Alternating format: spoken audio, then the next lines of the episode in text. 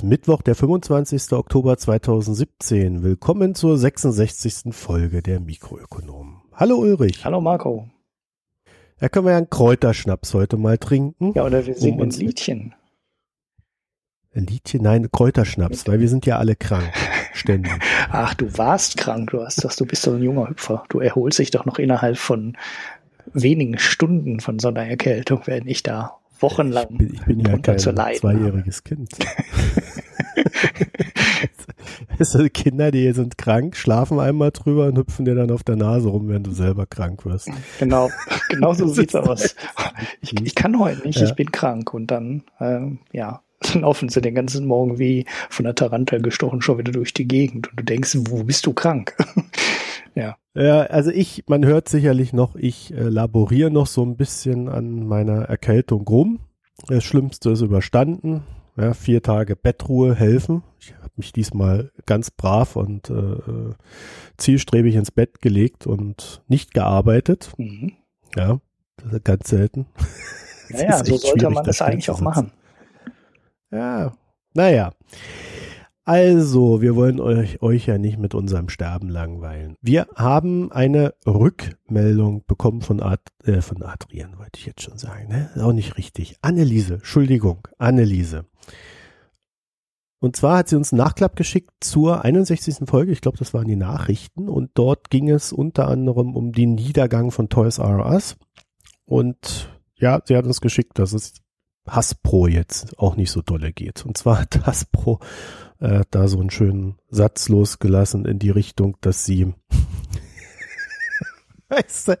Einzelhandel, ne? Alle am Sterben, alle kurz vorm Untergang und Hasbro, und Hasbro sagt, oder ich zitiere das hier mal aus dem Handelsblatt, wegen der Probleme von Toys R Us und Schwierigkeiten in bestimmten Märkten sei im vierten Quartal nur noch ein Umsatzwachstum von vier bis sieben Prozent im Jahresvergleich zu erwarten. Ja, ist doch eigentlich gar nicht so schlecht. Also Hasbro, das sind die mit Barbie, ne? Das ist Mattel.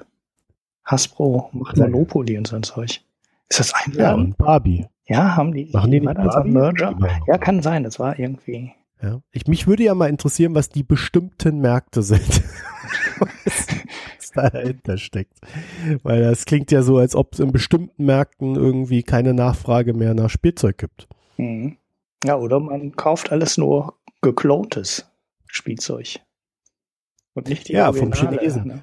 Ja, also äh, was ich äh, noch nachtragen wollte zu dieser ganzen äh, Geschichte hier mit Toys R Us ist, dass es mittlerweile, habe ich das letztes irgendwo gelesen, ich weiß bloß nicht mehr wo, ich habe es leider nicht abgespeichert, ähm, es ist in USA tatsächlich so ein generelles Problem, dass äh, seit schon seit den 90ern ist das, wir kennen das auch alle, das Spielchen, aber im Einzelhandel in den letzten Jahren verstärkt, dass die Private Equity Firmen diese Einzelhandelsunternehmen aufkaufen und, und den Kauf mit dem Eigenkapital der Unternehmen finanzieren und ihnen dann einen Kredit für dieses fehlende Eigenkapital aufdrücken. Kennst du ja das Spielchen? Ja, ja, ne? genau, das waren ja, äh, so, so, ja. so ein klassischer Übernahmedeal immer. Man zieht die Firma halt leer und äh, gibt dir dann einen Haufen teurer Kredite.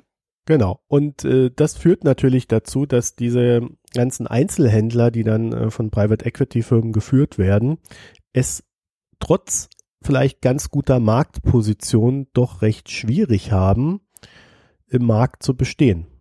Mhm. Ja, also äh, es kommt da also nicht nur diese Amazon-Geschichte ist da ein Problem, sondern auch das Geschäftsmodell der Private Equity Unternehmen. Mhm.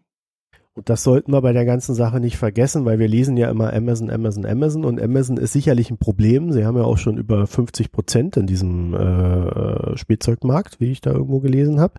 Und ist ein Problem auf der einen Seite, auf der anderen Seite ist natürlich es auch schwierig, wenn die Unternehmen keine starke Eigenkapitalbasis mehr haben.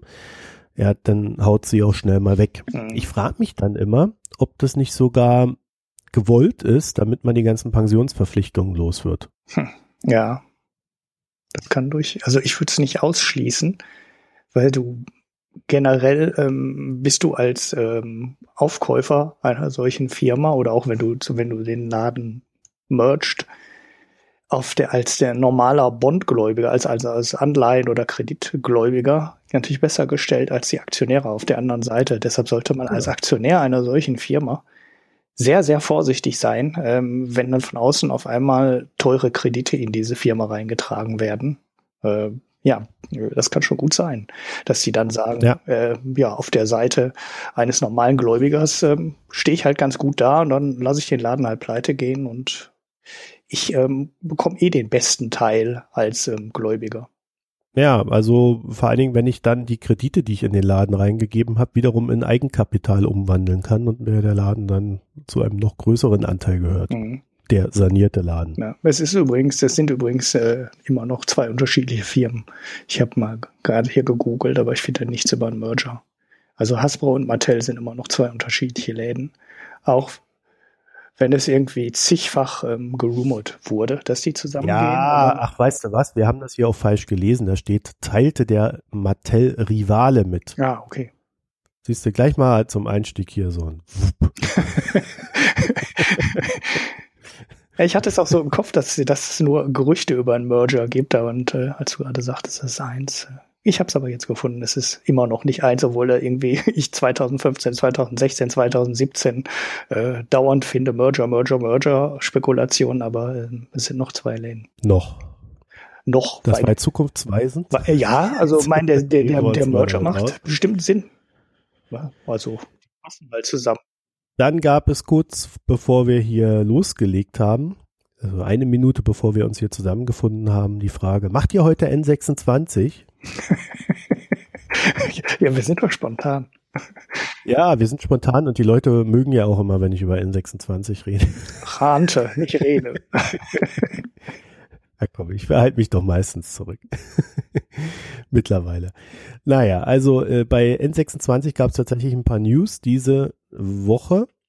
Und zwar, äh, ja, wo fangen wir denn da an? Also, so eine kleine News war, es gibt jetzt bei N26 Apple Pay in Frankreich. Mhm. Ja, also nicht bei uns. In Deutschland wird es Apple Pay niemals geben. Warum auch immer. Ja, das weiß auch keiner so genau. Ja. Das ist ein ewiges Ding. So, dann bieten sie jetzt in Österreich eine Sparfunktion und Überziehungsrahmen äh, an. Also das, was wir in Deutschland ja auch schon länger haben. Sie sind mittlerweile in 17 Ländern vertreten, haben über 500.000 Kunden, aber die News ist jetzt auch schon wieder zwei Monate alt. Und das große Ding, gehen in die USA. Mhm. Aber erst nächstes Jahr.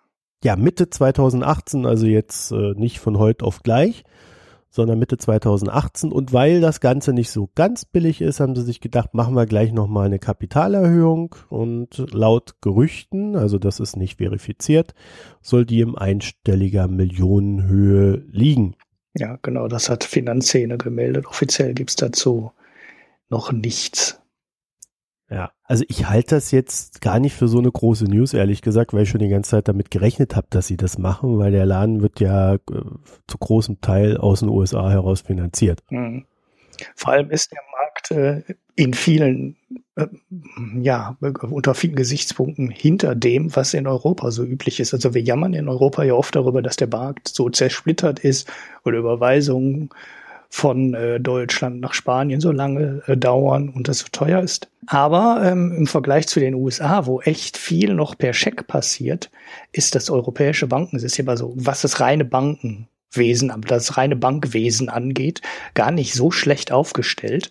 Und da gibt's durchaus ein paar Lösungen, die besser sind als das, was in Amerika so üblich ist. Und ich sehe das gar nicht ähm, so schlecht. Also die, auch wenn die mit echt, wenn die jetzt eine niedrige, eine hohe einstellige Summe ist, glaube ich, die Zahl, die gemeldet wurde, das ist echt wenig Geld, um ein Banking-Startup in die USA zu bringen.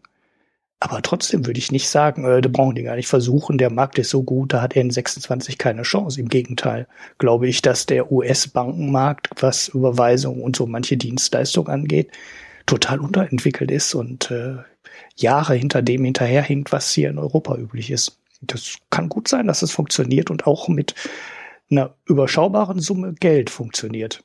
Ja gut, also einstellig dürfte trotzdem zu wenig sein. Das heißt, ich gehe mal davon aus, sie werden da ihren Start machen, dann werden sie zeigen, hier guckt, wir haben so ein schönes Wachstum, wir haben so viele neue Leute über den App Store erreicht und dann wollen sie nochmal richtig eincashen. Gut, das kann Das wäre so der normale ja. ja, ja, genau. Das, ja. Mit, dem, mit der Summe Geld kannst du den Markt eigentlich nicht erobern, weil ein bisschen Werbung brauchst du ja dann doch noch, auch wenn sie in Europa bisher mit sehr wenig Werbung ausgekommen sind. Die Werbespots, die jetzt gerade im TV laufen, sind ja wirklich die ersten, die sie schalten. Und das ganze Wachstum bis auf 500.000 ähm, Kunden ist meines Wissens komplett ohne TV-Werbung gelaufen. Und ich kann mich auch nicht, haben sie Zeitschriftenwerbung gemacht? Auf jeden Fall haben sie keine richtig große Werbekampagne gemacht. Richtig groß ist eine Werbekampagne ja immer erst, wenn sie im Fernsehen läuft, weil das ist halt teuer. Nö, die haben einfach die Leute abgefischt, die digital sein wollen. Ja, und halt äh, Mund-zu-Mund-Propaganda. Ne? So, und dann wollen sie in den USA anbieten, Girokonto. Mhm. Karte, das ist wahrscheinlich eine Mastercard, Überweisung, Barabhebungen und ein spezielles auf dem Markt zugeschnittenes Kundenbindungsprogramm. Mhm. Okay. Ah, wieder Punkte. ja, weil die Amis sind ja angeblich sehr scharf darauf, ne? auf so Punkte sammeln, ein bisschen ja, Coupons ja, ja, schnibbeln und sowas. Das, ja, das gehört zum Kapitalismus irgendwie dazu, dieses Couponschnitt. Ja. So. Ich meine, die Deutschen sind ja auch voll geil drauf, in diesem ganzen Payback Zeugs da, was sie da alles haben. Ja. Äh, ich finde das halt interessant, weil in Deutschland haben sie genau das nicht gemacht. Also du kriegst dort deine Mastercard und äh, du kriegst dort nicht das, also quasi nicht die Bonuspunkte. Mhm. Die, die sacken sie selber ein. Das ist ein Teil ihrer Finanzierung. Mhm. Also das Geld für die Bonuspunkte. Ja.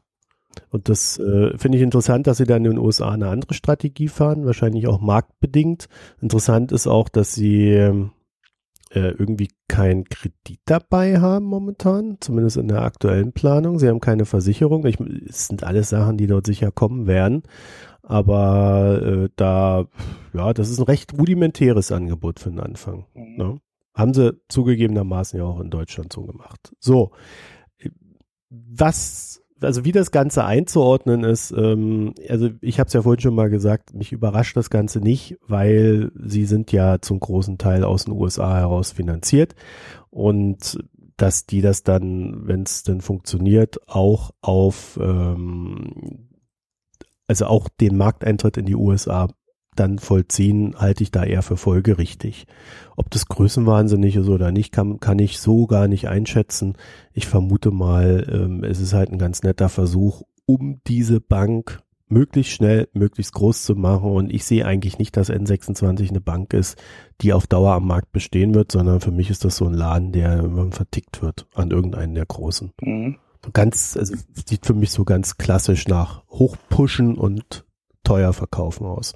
Mag sein. Also ich, wie gesagt, ich habe ja gerade schon gesagt, ich halte den US-Markt für so interessant, weil das Bankensystem einfach da so schlecht ist. Da kannst du halt mit einer ähm, Lösung, wo du dann hier nochmal gerne über technische Probleme rantest im Podcast, durchaus, wenn die Lösung so halbwegs funktioniert, äh, schon ein paar Kunden abgreifen. Und mein Gott, allein für die Venture Capital Geber, das sagen die ganzen erfolgreichen Venture Capital Geber alle, wenn du nicht in den USA bist, ähm, kommst du an die richtig großen Venture Capital Geber nicht ran. Und äh, wenn du erstmal drüben bist und dein Name hat halbwegs ähm, einen halbwegs guten Ruf, dann kommst du halt an die richtig großen Venture Capital Geber ran und äh, ja, wenn die dann meinen, das funktioniert alles und das ist alles gut, die können dann ihren Geschäftsplan aus Europa zeigen, dann sagen, ja, hier machen wir noch Sparen dran und hier machen wir Finanzberatung dran und dann machen wir einen Robo-Advisor dran und dann machen wir auch Versicherungsverwaltung ähm, dann können die genügend Wachstum ähm, darstellen ne, und genügend Visionen haben, dass dann Venture Capitalisten hingehen und denen auch dreistellige Summen oder vierstellige Summen geben. Die liegen ja jetzt so irgendwo bei 55 Millionen, ist glaube ich die letzte Zahl, die durch die Presse ging, an Venture Capital, was sie eingesammelt haben. Aber wenn die wirklich in den USA eine, eine, die nächste Runde machen, dann wird das zum deutlich höheren Kurs passieren. Bevor wir zu den etwas größeren Themen kommen, habe ich noch eine etwas erstmal abseitig klingende kleine News.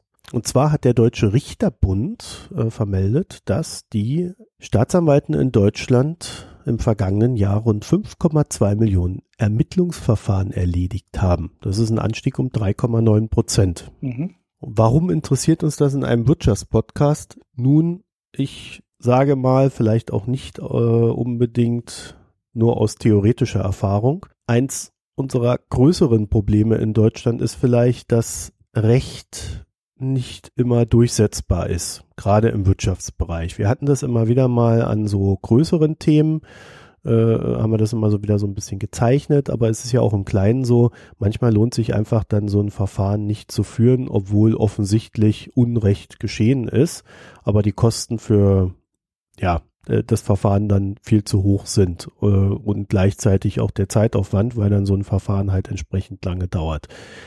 Warum dauert es so lange? Weil es so viele Verfahren gibt und viel zu wenig Richter und äh, Menschen, die in so einer Staatsanwaltschaft arbeiten. Mhm.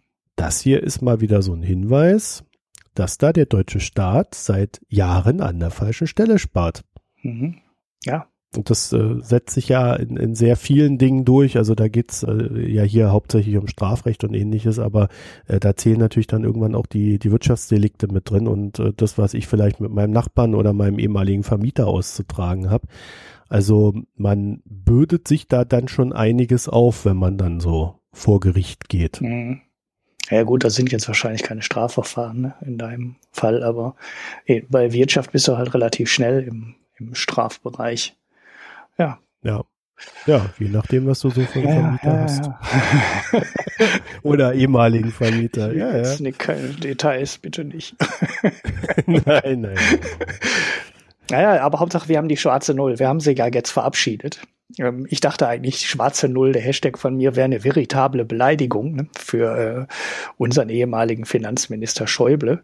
Aber offensichtlich äh, ist der Begriff schwarze Null in Deutschland äh, so positiv belegt, dass man noch ein Abschiedsfoto, also seine ehemaligen Mitarbeiter ein Abschiedsfoto gemacht haben, wo sich alle in schwarzen ähm, Anzügen und im schwarzen Dress aufgestellt haben von oben und halt eine Null geformt haben als Abschied für den ehemaligen Arbeitgeber.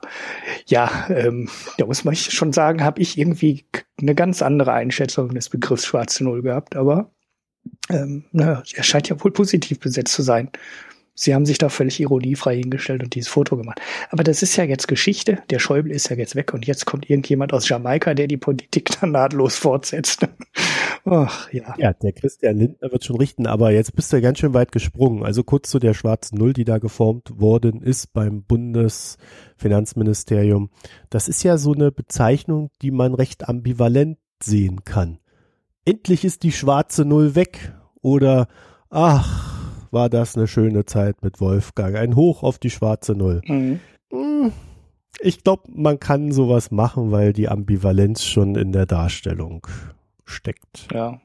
Ich hatte eher das hm, Gefühl, die würden alle die, drauf einigen. als würden die die schwarze Null feiern.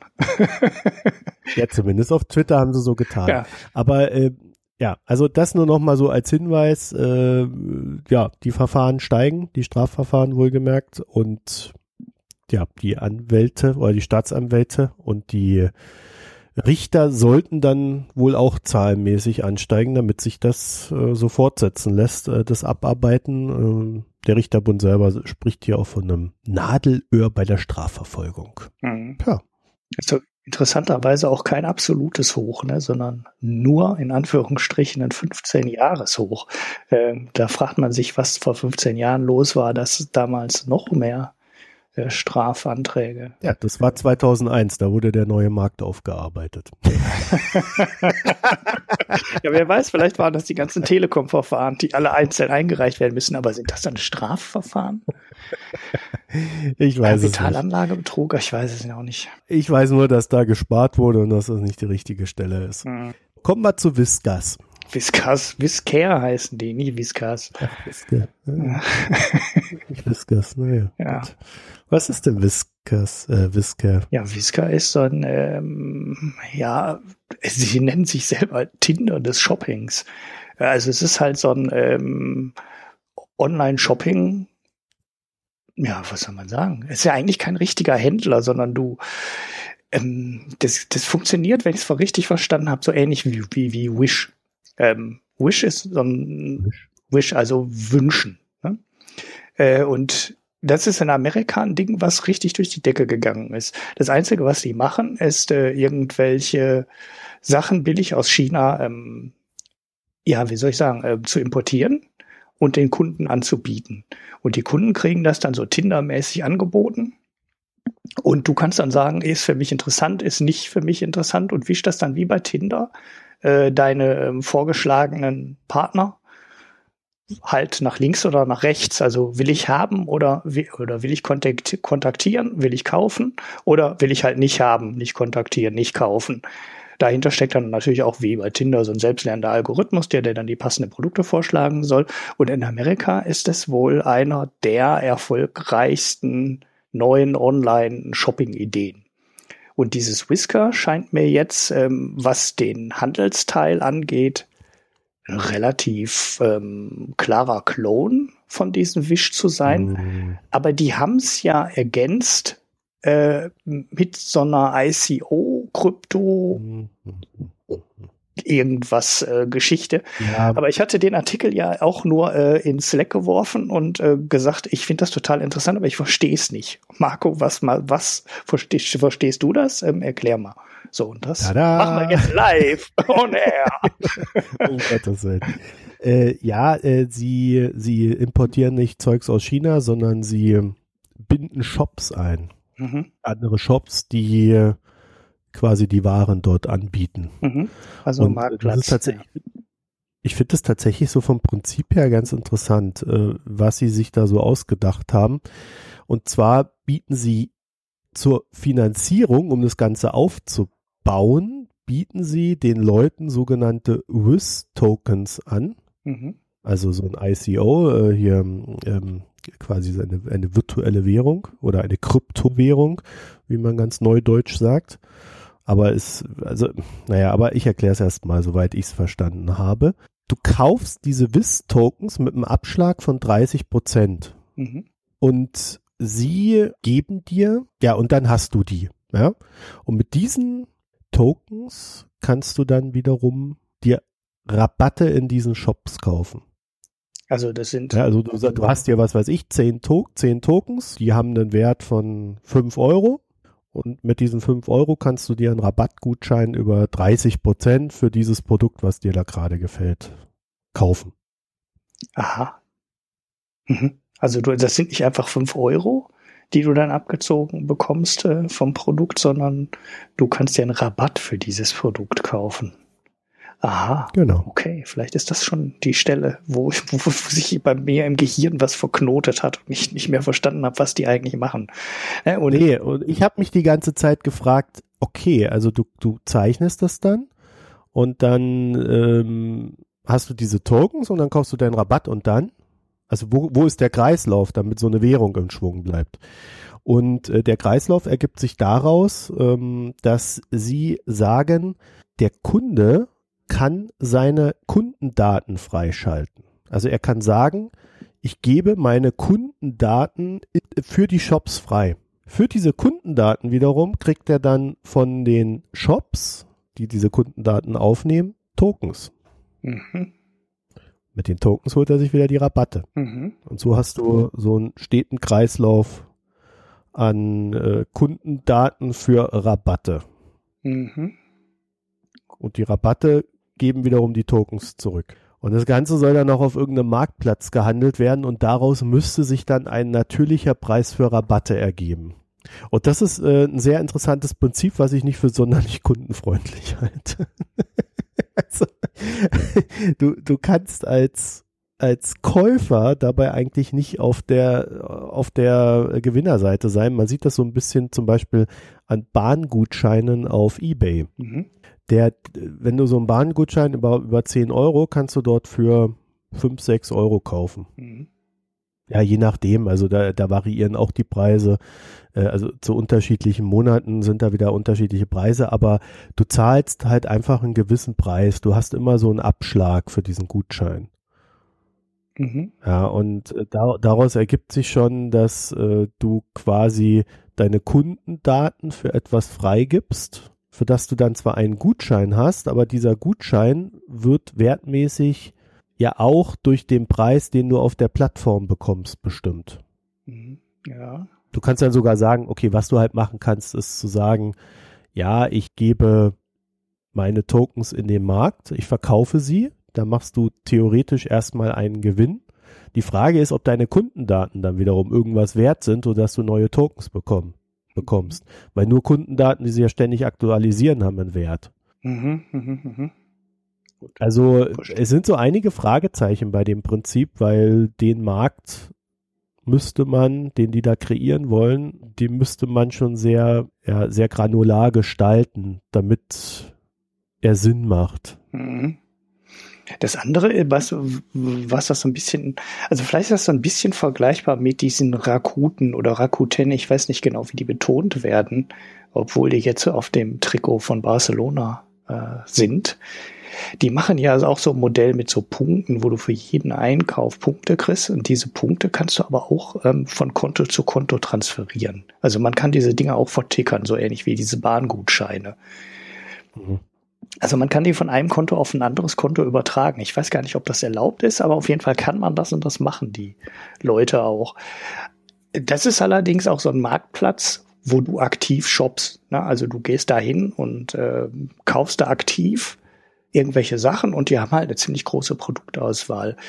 Dieses Whisker ist ja in einer Beziehung anders. Das heißt, und zwar arbeiten die nicht als ähm, Produkt, als, als Marktplatz, in dem du anfängst zu suchen, sondern die arbeiten wohl nach diesem äh, Wish-Angebotsprinzip. Das heißt, die schlagen dir die Sachen vor, die du gerade kaufen kannst. Also das heißt, du suchst nicht, sondern du kriegst aktiv die gerade heißen, tollen Angebote ähm, angezeigt und dann wischst du die halt weg, wenn dich das Zeug nicht interessiert. Und das war es dann. Also es geht wohl nicht unbedingt darum, einen Marktplatz zu haben mit 30.000 Produkten, in dem du dann aktiv suchst, sondern eher darum, dir jeden Tag halt irgendwie 15 oder 20 tolle Angebote zu präsentieren. Und das macht, wenn du so rumarbeitest, ne, also das heißt, du gehst nicht mit einer großen Produktauswahl hin und du kannst dir sicher sein, dass du deine Punkte irgendwann nochmal einlösen kannst ne, oder deine Whisk-Tokens Rabatte einlösen kannst, sondern es einfach nur jeden Tag irgendwelche Angebote neu kommen, senkt das natürlich mhm. auch den Wert der Punkte oder der Rabattgutscheine, ne, weil du ja nie weißt, was kommt jetzt gerade und ähm, bei Rakuten gab es eine Zeit lang. PlayStation-Guthaben zu kaufen. Ne? Und wenn du gar nicht, die, die waren zwar teurer als am Markt, ne, die kosteten dann 50 Euro Gutscheinkarte kostete dann 55 und da kam 5 Euro Porto drauf. Aber wenn du zum Teufel nicht wusstest, wohin mit deinen Punkten, dann hast du dir halt für 60 Euro eine 50 Euro Gutscheinkarte gekauft und da waren dann deine Punkte weg, du.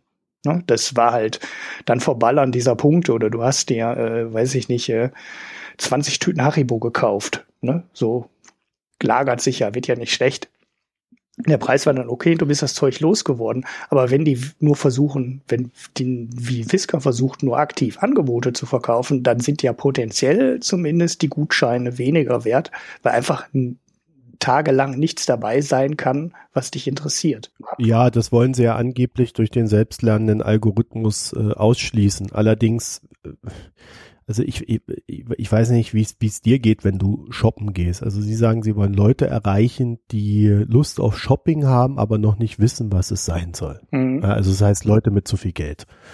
Und ähm, ist gut, in, grundsätzlich eine interessante Zielgruppe. Leute mit ja, so viel Geld, das ist nicht so das Schlimmste. Ja. Nee, nee, alles in Ordnung. Das, das Problem ist, wenn du also ich meine, sie, sie nennen hier so ein paar Beispiele. Badehosen, Sonnenbrillen, Skateboards und vieles mehr. Mhm. Ja, also, wie oft kaufe ich mir Jahr Das wollte ich gerade auch sagen. Wie oft kauft man sich eine Sonnenbrille, Badehose und äh, ja. Also Sonnenbrille kaufe ich alle zwei, drei Jahre, wenn ich meine alte verliere und dann kaufe ich auch immer den gleichen Hersteller. Mhm. ja, Skateboards. Also das sind alles so Sachen, äh, klar, erstmal so gefühlt Luxusprodukte, also vielleicht die Badehose, das könnte auch noch ein äh, normales äh, Produkt sein. Sonnenbrille kann man schon wieder, ja, außer du kaufst sie so als Fashion-Objekt. Ne? Aber ich halte das, also gerade wenn du das im Sinne der, der Gutscheine betrachtest, halte ich das für ein schwieriges Geschäft für den Kunden. Mhm. Also ich habe nicht das Gefühl, aus dem, was ich weiß, dass trotz Gutschein ein guter Preis für den Kunden bei rauskommt. Mhm. Ja, man braucht schon so ein bisschen so, so Shopping-Süchtige, ne? Und da weiß man halt nicht, wie groß der Markt ist. Ja, du kannst ja da auch lauter Tinnef-Produkte für fünf Euro verkaufen, ne? Mhm. Oder Produkte, ich meine, äh, was wir ja alle kennen aus, dem, aus den normalen Märkten oder gerade von, von Amazon, wo das auch ganz stark ist, es gibt halt immer so eine unverbindliche Preisempfehlung des Herstellers. Mhm. So, dann äh, hast du dann äh, so, so einen Abschlag, 40 Prozent. Und dann so denkst, oh ja, also da habe ich ja jetzt aber schon mal, ne? Mhm. Und dann gibt's noch die Amazon Blitz Angebote, da kriegst du dann nochmal 20 Prozent auf den, auf die, auf die 40 Prozent und, und dann denkst du dir, du hast ein super Schnäppchen gemacht. Wenn du das in irgendeine Preismaschine eingibst, stellst du fest, du hast 10 Euro zu viel gezahlt, mhm. Depp. Mhm. Also, weißt du, äh, ich habe so das Gefühl, dass das alles Sachen sind, ähm, die vielleicht eine Nische bedienen können, wo ich mir aber nicht vorstellen könnte, dass ich da in irgendwelche Kryptowährungen investiere. Mhm. Das ist natürlich sehr interessant, weil dort äh, eine Kryptowährung dafür benutzt wird, so, so eine Art Punktesystem für aktive Käufer zu schaffen. Mhm. Was sie ja leider nicht gesagt haben, ist, ob es nochmal, äh, ob es bei der Bezahlung für die Kundendaten halt auch äh, einen Unterschied gibt äh, zwischen Aktualität der Kundendaten, der Häufigkeit der Käufe, weil durch Käufe signalisierst du ja, das hat mir gefallen, sowas gefällt mir, gib mir mehr davon, vielleicht. Ja. Also da, es muss ja quasi auf ein Bonuspunktesystem rauslaufen. Und ein Bonuspunktesystem äh, hat ja immer den Effekt, dass Waren teurer werden auch wenn dir 50% Rabatt angezeigt wird, kann es im Bonuspunktesystem oder ist es im Bonuspunktesystem faktisch so, dass du immer ein paar Prozent zu viel bezahlst. Mhm. mhm. Einfach für den Anreiz. Ja. Und das sieht mir so danach aus, als ob das hier halt ähnlich laufen wird. Auch wenn du Punkte kriegst, du, du wirst halt für deine Daten wie bei Payback halt hier bezahlt. Mhm. Ne? Mhm. Ja, im Endeffekt hat man ja so, so, so ähnliche Geschichten auch schon, ne? Anmeldung zum Newsletter, gibt 10 Euro Gutscheine und so. Die wollen natürlich immer die Daten haben, um dich dann äh, mehr mit Marketing versorgen zu können. Je mehr man über den Kunden weiß, desto besser. Ja, vor allen Dingen muss man aber wissen, dass das bereits äh, im Preis für das Produkt drin ist. Hm. Es ist alles mit verkalkuliert, was irgendwo aufploppt. Hm. Das heißt, trotz Bonus, trotz irgendwas, wird es einfach kein guter Preis für dich als Kunde sein. Mhm. Aber ich finde es sehr clever, halt zu sagen, äh, es ist jetzt hier so ein, so ein Trend, diese ICOs und diese Kryptowährungen und diese, dieser ganze Kram und das, da machen wir jetzt mal ein Geschäftsmodell, wo wir einfach mal probieren, das zu monetisieren. Sie sagen ja noch nicht mal, dass sie die Waren selber anbieten wollen, sondern sie wollen ja einfach eine Plattform für Shops sein. Mhm. Und Shops sind immer auf der ganz großen Suche, gerade im Internet, nach Aufmerksamkeit. Mhm. Ja, also äh, in Zeiten von den großen Anbietern stehst du dann halt immer da und findest keine Kunden. Und hier könntest du halt wieder eine Nische bedienen. Mhm. Es ist äh, mhm. eine etwas äh, wilde Kombination von aktuellen Online-Shopping-Modellen, Rabattkarten, ICOs und so weiter. Aber ähm, ich habe jetzt keinen Zwischenstand mehr gehört. Ich habe nur damals die Meldung gelesen, als sie gestartet haben. Es ist der erste deutsche ICO. Sie wollen 25 Millionen Dollar einsammeln. Ähm, das ist äh, ja äh, schon ambitioniert und mal schauen, ob die ganze Geschichte gut geht und ob auch das Modell nachher funktioniert und äh, auch für den Kunden dann funktioniert. Also jetzt nicht nur für die Investoren funktioniert oder die ersten Leute, die in die Kryptowährung einsteigen, sondern ob das auch langfristig für den Kunden ein sinnvolles Modell ist. Ja, vor allen Dingen, wenn man vorhat, äh, ich glaube, die Konklusion müssen wir auch nennen, damit sie völlig klar ist. Wer dieses ICO zeichnet, selbst mit Abschlag auf den, den Endpreis, also wenn, selbst wenn du da diese 30 Prozent kriegst, äh, stand ja irgendwo, dass es jede, jede Woche weniger wird, mhm. zahlst du also weder hast du ein Investment, mhm. noch wirst du, wenn du das tust, also du kannst es natürlich als ICO sehen und dann sagen, okay, ich habe da eine handelbare Währung, die äh, steigen wird im Wert. Da musst du davon ausgehen, dass Kundendaten immer mehr wert werden, mhm. äh, weil da wird der Kreislauf gesteuert von diesem Ding. Würde ich bezweifeln. Ja, also je mehr Kunden da sind, desto weniger wert werden eigentlich die Daten, weil sich die Masse halt auf mehr verteilt. Ne? Mhm. Und dann ist es halt so, wenn du das kaufst, um dir dann die Rabatte einzusacken, dann ist es höchstwahrscheinlich so, dass du trotzdem einen scheiß Preis kriegst, weil der Preis halt mitverkalkuliert wurde. Mhm. Also wenn das irgendjemand hier, der uns zuhört, ausprobiert und vielleicht sogar schon gezeichnet hat und dann mal guckt, ob er da irgendwelche guten Rabatte kriegt, äh, würde, würde uns interessieren, ob das, äh, äh wenn, vor allen Dingen, wenn ihr das noch vorher mal in so einem Preisvergleich eingibt, Ver Preisvergleichsportal, ob, ob ihr da wirklich was gespart hättet. Mhm. Ja. Ja. So viel zu dem Thema. Mehr, mehr habe ich dazu gar nicht zu sagen. Ja, ich glaube, ich habe es jetzt auch ein bisschen besser verstanden. Ob das funktioniert, da habe ich nicht mal ein dumpfes Gefühl dafür, ob so, ob das funktionieren kann oder ne, ob das garantiert vor die Wand läuft. Weil es einfach ja, funktionieren kann das natürlich schon, wenn die Leute daran glauben, dass das was Geiles ist. Ja, ja, ist, manchmal sieht man ja auch, dass das nach Ländern total unterschiedlich ähm, ist, ne? Und manche Online-Shopping-Geschichten in bestimmten Ländern super funktionieren und in anderen Ländern überhaupt nicht funktionieren. Dies Rakuten, das ist in Japan, glaube ich, der größte Online-Händler. Ich bin mir jetzt nicht hundertprozentig sicher. So, und hier in Europa kennt die kaum jemand. Also ich wundere mich. Doch, Du kennst die. Ja, ja, ich kenne die. Ich kenne die. Ich bin Nein, ich meine, du kennst Marken, also das ist ja ein Riesenkonglomerat. Du kennst zum Beispiel den Kobo E-Reader. Ja, ja, der kommt genau. von denen. Ja, der, der Tolino jetzt, äh, auch. Äh, diese, den haben wir auch gekauft. Die technische Basis für Tolino stellt. Ja. ja. Ähm, ja, das war, das hat technische Basis, das, war, das waren früher zwei komplett zwei getrennte Systeme. Kobo war komplett eigen und äh, Tolino war komplett eigen. Das war der deutsche Buchhandel, der Tolino gemacht hat. Und äh, Rakuten hat das jetzt gekauft. Also Rakuten hat jetzt Tolino gekauft und jetzt ist es äh, eigentlich japanisch. Das deutsche Buchhändler Tolino E-Book Reader Dingen.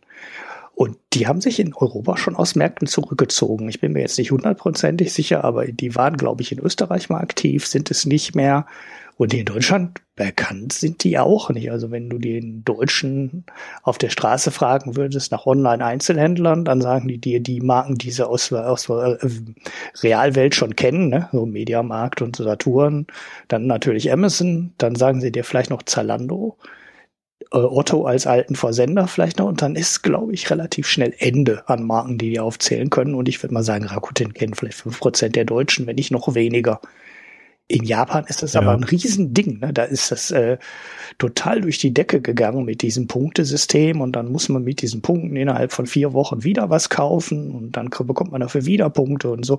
Irgendwie scheint dieser Spielreiz in dem System in Japan total gut zu funktionieren und in Europa äh, fast gar nicht. Von daher, wenn Visca jetzt so eine Nummer in Deutschland macht, Vielleicht starten sie auch europaweit. Ich weiß nicht, wie das da angeplant ist. Kann das schon sein, dass es in manchen Märkten total gut funktioniert oder in manchen Märkten einfach total floppt. Das ist unfassbar schwierig vorauszusagen, finde ich, im Onlinehandel, was da funktioniert und was da nicht funktioniert. Hm. Also äh, aus Österreich, Großbritannien und Spanien haben sie sich zurückgezogen oh, ja. und wollen den österreichischen Markt aber über Deutschland abdecken. Ah, okay. Also ja, und in der Schweiz sind sie nicht aktiv. Und was ich ganz interessant finde, unsere orientalischen Hörerinnen werden sofort sagen, yeah, das kenne ich doch. Rakuten gehört Viber. Mhm. Das ist ein Messenger-Dienst. Einer der vielen, aber einer der größeren. Mhm. Wie gesagt, im orientalischen Raum sehr verbreitet. Mhm. Soweit ich das weiß. Und da, das Ding ist da auch irgendwie mit dran. Mhm. Ja. Kobo, Viber, Video on Demand haben sie wohl auch noch, aber das kennen wir hier alles nicht. genau, das kennen sie hier nicht. Ah ja. Gut, also dann haben wir Viscas, äh, Visca abgearbeitet. Mhm. Und jetzt kommt endlich das Thema Ulrich, wo du seit Wochen sagst, das will ich unbedingt machen. Sag ich nicht immer in jeder Sendung, das verschieben wir auf nächste Woche. Aber äh, mein Gott, weil so negativ darf man das natürlich nicht anpreisen. Jetzt kommt der scheiß endlich. genau, endlich der, der Alex, der Alex 13 Wetter hat schon gesagt, du sollst unbedingt Karl Marx erwähnen bei dem ganzen Ding, weil sonst würde er nie wieder mit dir sprechen. Irgend, irgend sowas war. Karl Marx habe ich nicht gesehen, muss er heute Nachmittag geschrieben haben, da habe ich nichts mehr gelesen. Ähm, was auch was anderes. Ja. Karl Marx, die Volkswirtschaft oder was soll ich erwähnen? Ich weiß nicht, die Anspielung habe ich nicht verstanden. Nein, nein, nein, nein, nein, es war ein anderer Name. Es war, ich gucke das jetzt extra für dich nach, ja, damit okay. wir hier nichts Falsches sagen. Ich, ich fange schon mal ein bisschen ja. an. Ähm, wir machen mal aktive Anlageberatung heute. Wir hatten ja vor drei Wochen, weiß ich gar nicht mehr genau, die Folge mit Richard Thaler und äh, dem, dem Abgesang auf dem Homo economicus. dass also die Markt, äh, die Menschen nicht rational handeln und dahinter stecken ja auch äh, andere Grundlagen, weswegen man eigentlich äh, der Konsens der Wissenschaft immer gesagt hat, ähm, doch der Mensch ist rational. Und eine der Sachen, die sich aus diesem rationalen Marktteilnehmern ergeben, ist, dass der Markt, also der Finanzmarkt, der Aktienmarkt effizient ist. Sprich, ähm, alle Aha. Ja, das basiert aufeinander. Ohne den Homo economicus kommst du nicht auf die effizienten Märkte. Denn eine dieser Grundeinnahmen in den effizienten Märkten ist, alle Menschen haben die gleichen Informationen, alle Menschen handeln rational und alles wird da drin abgebildet. So. Und äh, also Scheiß können sich auch noch Ökonom aus. ja, genau. Und das ist ja eine der Sachen, äh, eine der Annahmen, an denen der Thaler halt äh, ähm, ja, seine Säge angesetzt hat und gesagt hatte, nee, ich kann nachweisen, dass auch an den Kapitalmärkten, die ja als hochgradig effizient gelten, nicht alle Menschen rational sind. Und ja, ja der hat zum Beispiel so ein Effiz äh, der hat also daher kommt ein Teil seiner Forschung, das war das mit den, ähm, wie nennt man das denn, mit diesen Buchungskonten, äh, wo du halt bestimmte Geldbewegungen oder, oder Vermögensveränderungen in bestimmten Sachen anders betrachtest, obwohl es eigentlich immer um die gleiche Summe Geld geht, du aber völlig äh, unterschiedliches, du nimmst die Unterschiede völlig anders auf. So, das hast du, äh, das kannst du an allen möglichen Stellen nachweisen. Ne? Du kannst, äh, du kannst halt sehen, dass die Menschen eine Verlustaversion haben. Also sie haben Angst vor Verlusten und gleichzeitig nehmen Anleger Gewinne viel zu früh mit. Das heißt, sie lassen die Gewinne nicht laufen, sondern bei 20 Prozent Minus äh, halten sie an der Aktie fest ne, oder gehen auch gar nicht erst in die Aktie rein. Also Aversion ist dann, äh, jetzt erkläre ich das gerade völlig durcheinander. Ähm, der Mensch geht auf jeden Fall mit Gewinnen und Verlusten nicht gleich um. Der Mensch, der Anleger neigt dazu, so Ankerpreise zu setzen bei Aktien. Das heißt, äh, wenn du einen Gewinn ein, wenn du in eine Aktie gegangen bist, berücksichtigst du immer, ob du im Plus oder im Minus liegst. Was aber eigentlich völlig egal ist für die Entscheidung, ob du die Aktie weiterhältst oder nicht weiterhältst. Das ist eigentlich kein wichtiger Faktor. Entweder die Aktie ist preiswert oder die Aktie ist nicht preiswert. Der Mensch handelt trotzdem völlig unterschiedlich. Und äh, da kann er vieles nachweisen. Einer der lustigsten Effekte ist, äh, dass, dass, dass er den Nachweis führen konnte. Ich weiß jetzt nicht, ob das wirklich Thaler selber war oder einer, äh, der in der Verhaltensökonomik da rumforscht, dass ähm, Aktien mit guten Tickersymbolen, also mit lesbaren Tickersymbolen, eine bessere Performance haben als Aktien mit schlechten Tickersymbolen. Das sind so Sachen, die natürlich total irrational sind. Naja, egal. Auf jeden Fall steht ähm, in der normalen äh, ja, Stopp mal kurz. Ja. Also das, äh, das ist ja nicht ganz unwichtig. Ähm, es ist tatsächlich so, dass ist zum Beispiel, da gibt's auch ganz lustige Untersuchungen drüber, dass Aktien mit einem Kurs über 10 Euro wesentlich positiver wahrgenommen werden als Aktien mit einem Kurs unter 10 Euro, geschweige denn Penny Stocks. Mhm. Also so diese, dieses ganze Wertschema, was wir in unserem Kopf haben, etwas ist wertig, weil es 100 Euro wert ist, mhm. Äh, das, das, schlägt sich im Aktienmarkt ähm, voll durch also oder im, im Kursmarkt, also oft die, weil es kann ja auch Derivate oder sonst was sein, ja. Also das, das ist ein ganz interessantes Phänomen, was äh, selbst bei Profis äh, immer wieder äh, zutage kommt. Mhm. Ja, es, es, gibt ja sogar Börsenrichtlinien dahinter, ne? also Penny Stocks an der Nasdaq. Ich weiß gar nicht, ob das nur an der Nasdaq ist, aber die müssen ja dann auch, wenn die unter einen Dollar sinken, irgendwann äh, die Aktien zusammenlegen, also so ein Reverse Split machen, damit der Kurs wieder über einen Dollar steigt. Eigentlich ist das aber total Latte, ob die Aktie ne, 70 ähm, Cent kostet oder ob die Aktienanzahl um ein Zehntel reduziert und die Aktie nachher 7 Dollar kostet. Ist ja total egal. Trotzdem gibt es diese Richtlinie, dass die Aktie mindestens einen Dollar kosten muss. Ähm, ja, das liegt daran, ja, obwohl bei den Amis ist das nicht so, aber in Deutschland hast du ja zum Beispiel immer diese Nennwert 1 Euro Geschichte.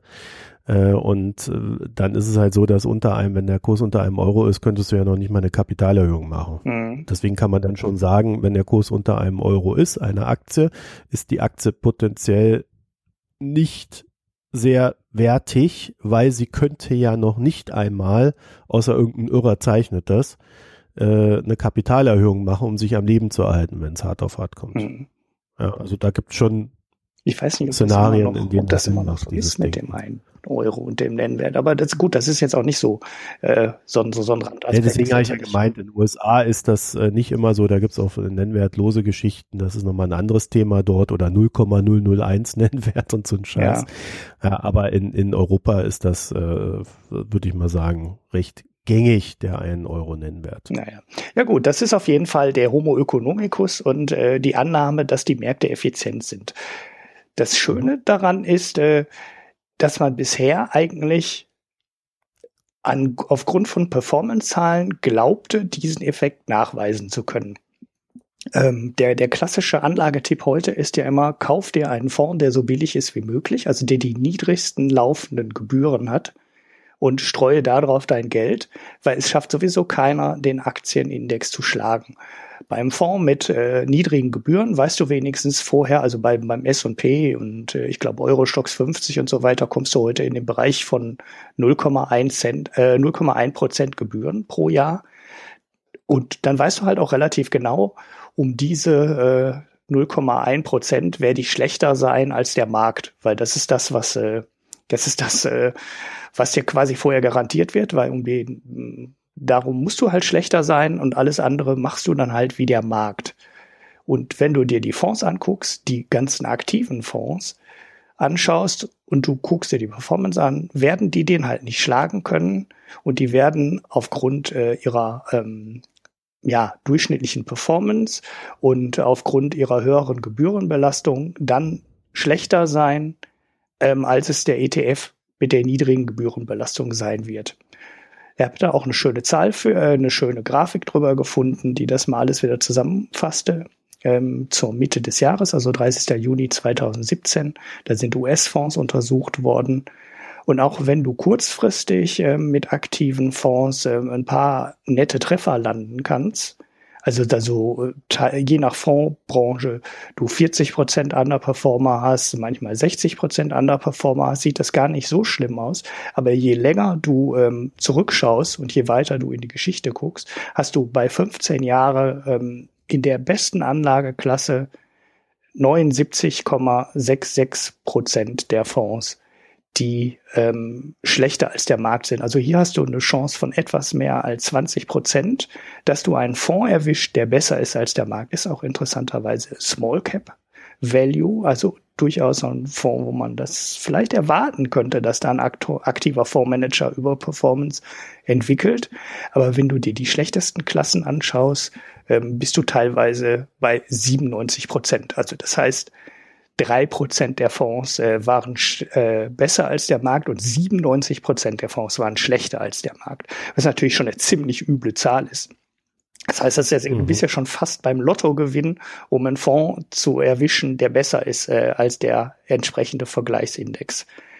So, das war so der Stand und das kann, kann man heute auch noch an irgendwie 100 Stellen lesen.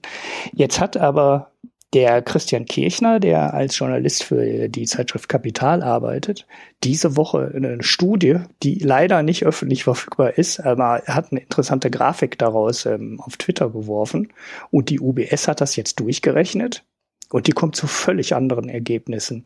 Und die sind so völlig anders, dass ich mich jetzt echt frage, wie können die da drauf kommen? Weil an dieser ähm, effizienten Marktgeschichte und an den Performance-Zahlen für aktive Fonds da haben ja auch Leute dran gearbeitet, äh, die ja teilweise Nobelpreise bekommen haben.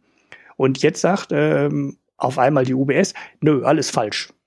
Und ähm, die kommen dann zu dem interessanten Ergebnis, dass die sagen, dass die bisherigen Berechnungen der Performance, also des Vergleichs aktive Fonds gegen passive Fonds, halt Verzerrungen drin haben, die die bisherigen Studien nicht berücksichtigt haben.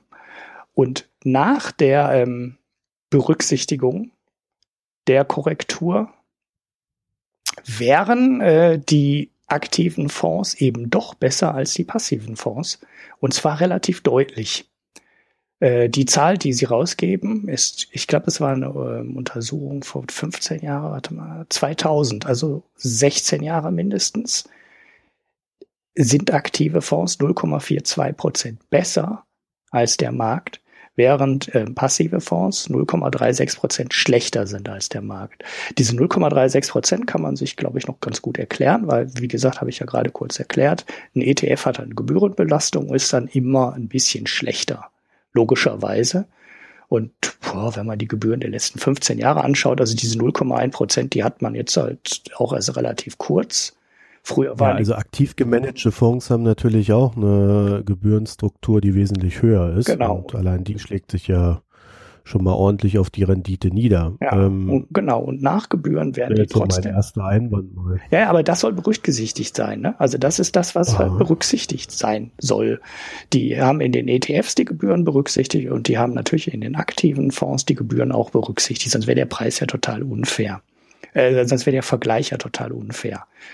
Und mhm. ähm, sie, sie ziehen da, also jetzt kann natürlich sein, dass sie die Gebühren trotzdem nicht komplett richtig berücksichtigt haben, weil die Gebühren sind ja auch noch so ein bisschen gespalten. Ne? Du hast ja so eine Verwaltungsgebühr und äh, laufende Kosten und so weiter. Das ist ja noch so gesplittet. Unter Umständen hat die UBS da nicht alles drin berücksichtigt, was für Privatanleger relevant ist. Kann ich nicht sagen. Ich meine, das ist ja, ja, nicht unbedingt eine Rechnung, für die man Nobelpreisgewinner sein muss. Ja, es gibt halt, äh, es gibt eine Performance abzüglich Gebühr und äh, die gilt oder nicht? Ja, aber du hast doch diese Verwahrgebühr zum Beispiel, die dann nach Depotbank unterschiedlich sein ja, kann und so weiter. Gebühr, da gibt Durchschnittspreise fertig draufgeknallt. Ja, und dann ist es die UBS. Das kann ja auch sein, dass die andere Fonds berücksichtigt haben. Ne? Also nicht die Dinger, die wir als Normalanleger kaufen können, sondern irgendwelche äh, ja, Großanlegerfonds. Die, ne, das kann, das weiß man halt nicht. Trotzdem. Kann uns mal jemand diese Studie zuschicken? Wir betteln quasi darum. ähm, aber was äh, trotzdem ganz, also die haben einen Effekt drin, den, den man, glaube ich, noch ganz gut, ähm, den man, glaube ich, noch ganz gut erklären kann. Sie haben, ähm, also die Studie kommt nämlich äh, in einer Durchschnittsbetrachtung darauf, dass ähm, aktive und passive Fonds ungefähr gleich schlecht sind. Also die sind beide so bei ungefähr minus 0,5 Prozent hinter dem Index. Scheiße, oder ja? was? Nur wenn man die gewichtet, ähm, ändert sich äh, verändert sich die Verschiebung. Ne? Also wenn du guckst, wie viel Volumen in welchem Fonds investiert ist, Klar, dann, dann ja. verschiebt sich das. Die ETFs werden ein bisschen besser, logischerweise, weil dann mehr Gewicht in diese großen ETFs geht und die großen ETFs sind halt auch die, die billiger sind. Das heißt, die Underperformance sinkt dann von minus 0,5 auf die ich, minus 0,36 Prozent, die ich gerade schon mal genannt habe. Bei ähm, aktiven Fonds kippt aber durch die Gewichtung das von minus 0,45 Prozent auf plus 0,42 Prozent. Und da könnte man schon Sachen hinter, ähm, schon Sachen hinter vermuten. Nämlich, äh, das ist so eine Sache, die man beim Index-Investieren mit Privatanlegern gerne so macht. Es gibt so ein Survivorship-Bias. Also ähm, so, so eine Gewichtung hin der über zu den Überlebenden, um das mal so frei zu übersetzen. Mhm. Und damit erklärt man den Unterschied zwischen Index-Performance und dem, was Privatanleger machen. Privatanleger sind nämlich dafür bekannt, dass sie unterhalb des Index-Performance, ne, und zwar teilweise relativ deutlich, also teilweise relativ deutlich schlechter sind. Und da musst du halt ganz genau berücksichtigen, dass du im Index, also in den großen Indizes halt immer die Aktien drin hast, die überleben. Ja, also die Aktien von den Firmen, die erfolgreich sind. Und die Aktien äh, der Firmen, die pleite gehen zwischendurch, hast du halt nie in den großen Indizes drinstecken. Also sie sind halt nicht im DAX drin, die sind nicht im S&P 500 drin, weil irgendwann fliegen sie halt raus. Privatanleger bleiben aber oft der Aktie dann treu und ähm, halten die dann, bis die am Ende irgendwann mal wertlos ausgebucht wird, weil sie dann pleite ist. Ne? Also das ist halt so eine klassische Sache, die Privatanleger oft falsch machen. Äh, diesen Survivorship Bias könnte es aber auch genauso in die andere Richtung geben.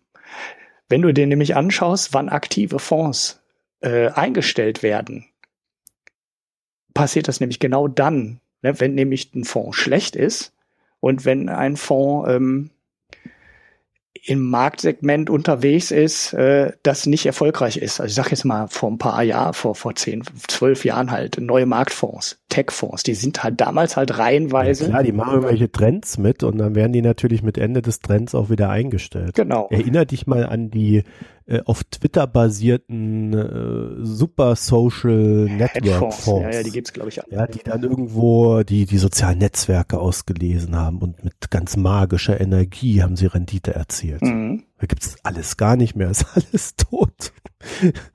Ja, und das ist zum Beispiel eine der Sachen, die diesen Unterschied erklären könnte, dass nämlich die aktiven Fonds immer in der Phase ausgebucht werden, in der mhm. sie gerade sehr schlecht performt haben. Also prozyklisch, genau das, was man nicht machen sollte. Nämlich dann verkaufen, wenn der Markt gerade am Boden ist. Aber beim aktiven Fonds sind die Fondsmanager halt irgendwann dazu gezwungen, aktiv zu verkaufen, weil wenn der Fonds dann von 50 Millionen auf 10 Millionen Volumen geschrumpft ist, dann lohnt sich halt irgendwann nicht mehr, den Fonds weiter zu betreiben. Ähm, und wenn du dann auf die Kursperformance des Fonds kaufst, kriegst du den halt auch in keiner Bank verkauft. Ne, du kriegst halt nichts schlechter verkauft als ein Fonds mit, ähm, wie heißt es dann, äh, links oben, rechts unten Grafik. Ne, das, das verkauft halt kein Mensch. Und die Leute kaufen halt die Fonds, wo der Chart von links unten nach rechts oben geht. Ne, diese Lonrus-Dinger, die wirst du halt los. Ähm, nee, Lonru ist ja links oben nach rechts unten.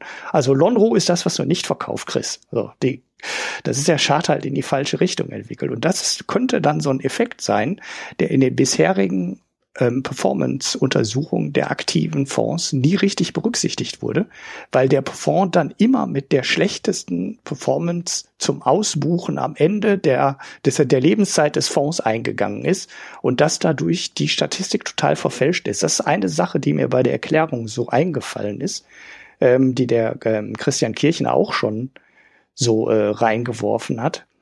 Aber ähm, trotzdem wundert mich das natürlich, das muss man noch mal weiter beobachten, weil eine Überperformance von 0,42 Prozent der aktiven Fonds gegenüber dem Index nach Gebühren wäre schon eine sehr, sehr deutliche Überperformance, weil die müssen ja ihre 1,5 Prozent, was nehmen die aktiven Fonds in Deutschland im Moment irgendwie sowas um den Dreh pro Jahr? Ja, erwirtschaften. Das heißt, die wären dann 1,5 Prozent plus 0,4 Prozent, fast zwei Prozent besser als der Index, was die Rohperformance angeht. Und das ist schon einigermaßen deutlich und ähm, zumindest in der Höhe total überraschend. Jetzt müsstest du doch eigentlich äh, glücklich ich, sein ja, als ich, Verfechter von einer aktiven Geldanlage. ja, äh, weißt du, ich, ich frage mich halt, ob man das überhaupt vergleichen kann. Mhm. Weil das sind zwei, für mich sind das zwei völlig verschiedene Kategorien.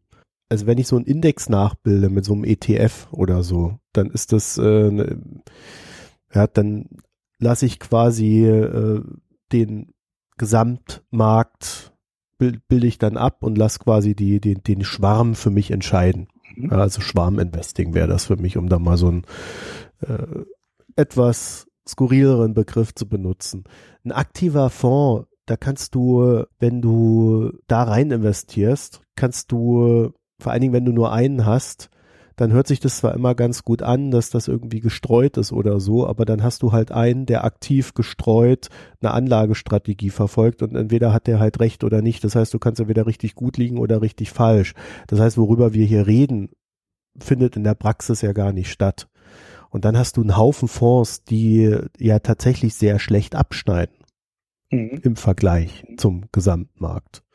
Und dann gibt's aber auch wieder viele, die äh, schneiden gut ab, die schneiden aber nur gut innerhalb der letzten zehn Jahre ab. Wenn du dir so 15 Jahre anguckst, schneiden sie wieder schlecht ab. Das ist, äh, das ist ja schon per se ein sehr komplexes Thema, aber ich wüsste jetzt nicht, ob das wirklich auf der Ebene überhaupt vergleichbar ist, weil wie gesagt, für mich sind das zwei völlig verschiedene Marktsegmente. Das ist für mich wie Maschinenbau gegen Äpfelpflücken. Hm, ja, ja, gut, da sehe ich. Also es gibt ja auch, es gibt ja auch viel Diskussion darüber, ob die passiven Fonds irgendwann mal den Markt zerstören, ne? weil alle Leute nur noch so anlegen, wie der Indexanbieter sagt. Ist ja im Nö, Endeffekt so, nicht, ne? Wird nicht passieren. Die, die, ja, das sehe ich, sehe ich eben genauso. Aber nur weil du gerade sagst, du siehst das als völlig getrennter, getrennter Markt. Ähm, ich sehe das nämlich genau aus dem Grund, dass ich das nicht als getrennte Märkte sehe, so dass die ETFs. Ja, nicht als getrennter Markt, sondern als getrennte Branche. Wenn, also wenn du das innerhalb dieser Fondsbranche betriffst, das sind zwei wirklich verschiedene Dinge für mich. Und äh, natürlich kannst du immer hergehen und sagen, ich, ich messe da irgendeine Performance, aber die Grundinfo, die mir zum Beispiel zu der Studie fehlt, ist, über wie viel, über wie viel Jahre, welche Fonds. Mhm. Also man müsste ja, um da überhaupt eine Vergleichbarkeit zu haben, müssten ja auch die gleichen Fonds betrachtet werden. Naja gut, das, das geht ja nicht. Du bist ja aktiv. Ich kann mir auch die guten Fonds raussuchen und dann sagen, ja klar. Sie haben ja, alle genommen. Ne? Also in der UBS-Studie sind, äh, weiß ich nicht, 27.000 Fonds oder sowas. Muss kurz Zahl gucken. Lalalala. Alle Fonds versus ihrem Index insgesamt 27.000 inklusive aller. Je höher die Zahl, desto höher ist die, die Manipulationsmöglichkeit, außer es sind alle. Weil dann kann ich es nämlich noch verstecken. Dann sage ich, ja, hier 27.000 Fonds. Aller Fonds in Europa. Das ist die Aussage. Aller Fonds, sind das wirklich alle? 27.000 hört sich schon relativ viel an, inklusive aller okay. wieder geschlossenen. Ähm, ja, ähm, die Studie ist dann, äh, ich fand das, äh, machen wir das Thema aktiv, wie, wie, wie, dieses, äh, wie versus passiv machen wir jetzt nicht noch mal weiter auf, obwohl der ähm, Alex das unbedingt haben wollte. Aber ich fand diese. Ja, der Alex hat gesagt, dass er dich nicht mehr ernst nimmt, wenn du nicht einen gewissen Howard Marks. Ja, der hat auch diese, diese ähm, Grafik gebracht, wie die Banken mit ähm, passiven Fonds Geld verdienen, in die nämlich so ein Hedging zwischen der Bank und der, dem Fonds immer machen. Das war ganz interessant, aber äh, das führt jetzt, glaube ich, auch ein bisschen zu weit. Ich fand. Oh, mich würde das schon interessieren, Ulrich. Aber ich hätte noch einen anderen Einwand. Ja. Äh, ein Fonds kann man auch auf einer Geld- oder auf einer Briefseite kaufen, wenn man ihn über die Börse kauft. Das ist ja auch möglich. Ja, das weiß ich das heißt, du hast, in den Zahlen drin ist, klar. Ja, genau. Also äh, du, du kannst halt einen Fonds über eine Bank kaufen zu einem Fixpreis, den sie dir halt anbietet, der meistens irgendwo dazwischen zwischen der Geld- und Briefseite liegt. Du kannst aber auch hergehen und sagen, äh, dass du halt äh, diese, da, da, ich glaube in, in, Frankfurt gibt es da so einen schönen Handel, aber auch in Hamburg. Äh, du kannst es schlichtweg über die Börsen kaufen, das Zeugs. Mhm. Ja, und äh, auch da gibt es dann durchaus noch Unterschiede, dass du halt mal sowas auf der Geld- oder Briefseite bekommst, also auf der Angebots- oder äh, auf der Nachfrageseite. Und da, da sind so viele Variablen drin. Dann hast du noch äh, diese Fonds, die einen Ausgabenaufschlag haben, der auf die Performance einen erheblichen Einfluss hat. Mhm alles so ein Kram. Also, boah. Mhm. Deswegen, also ja. da müsste man wirklich mal in die Studie reingucken und äh, ob das, äh, wie das gemacht wurde. Und da müsste man vor allen Dingen, äh, und, und das werden wir hier nicht leisten können, weil wir an diese Studien wahrscheinlich gar nicht rankommen, äh, äh, man müsste sich dann die, die anderen Studien mal angucken, wie die herangegangen sind. Ja. Also wo da wirklich explizit der Unterschied liegt. Aber ich finde, man sieht an diesen Themen, dass man diesen Performance-Messungen, die irgendwo gemacht werden, egal wer sie tut, man sollte denen schlichtweg nicht einfach so vertrauen. Mhm. Weder lässt ein, eine Performance-Angabe, die ja immer auf der Vergangenheit beruht, äh, lässt äh, nicht zu, Rückschlüsse auf die Zukunft zu ziehen. Genau. Der mag in der Vergangenheit gut gewesen sein, in der Zukunft kann er schlecht sein. Ja. Also dieses Risiko lässt sich nicht ausmerzen. Ja. Ja, es ist auf ja, jeden ja. Fall äh, auch ein Rückblick auf den Thaler und den Homo economicus äh, ganz interessant, weil das war der Bogen, den ich jetzt am Ende noch äh, bringen wollte. Wenn man sich anschaut, dass dann die Passi äh, die aktiven Fonds ja, ne, wenn ich die 0,42 Prozent Überperformance gegenüber dem Index, die die UBS berechnet hat, und dann noch eine durchschnittliche Belastung von, ich sage jetzt einfach 1,5 Prozent, äh, dann habe ich eine Überperformance von fast zwei Prozent. Und dann müssen ja logischerweise irgendwo im Markt auch Player sein, von denen ich diese ähm, Überperformance bekomme. Also irgendjemand muss ja im Markt sein, der deutlich unter schlechter liegt als der Markt. Das war äh, das, was ich auf Twitter kurz mit dem Christian Kirchner äh, versucht habe, irgendwie zu diskutieren. Also wir haben es diskutiert, aber wir sind nicht zu irgendeinem sinnvollen Ergebnis gekommen. Wird eigentlich, also man weiß ja, dass der Privatanleger, der selber handelt, deutlich unterhalb des Indexes liegt.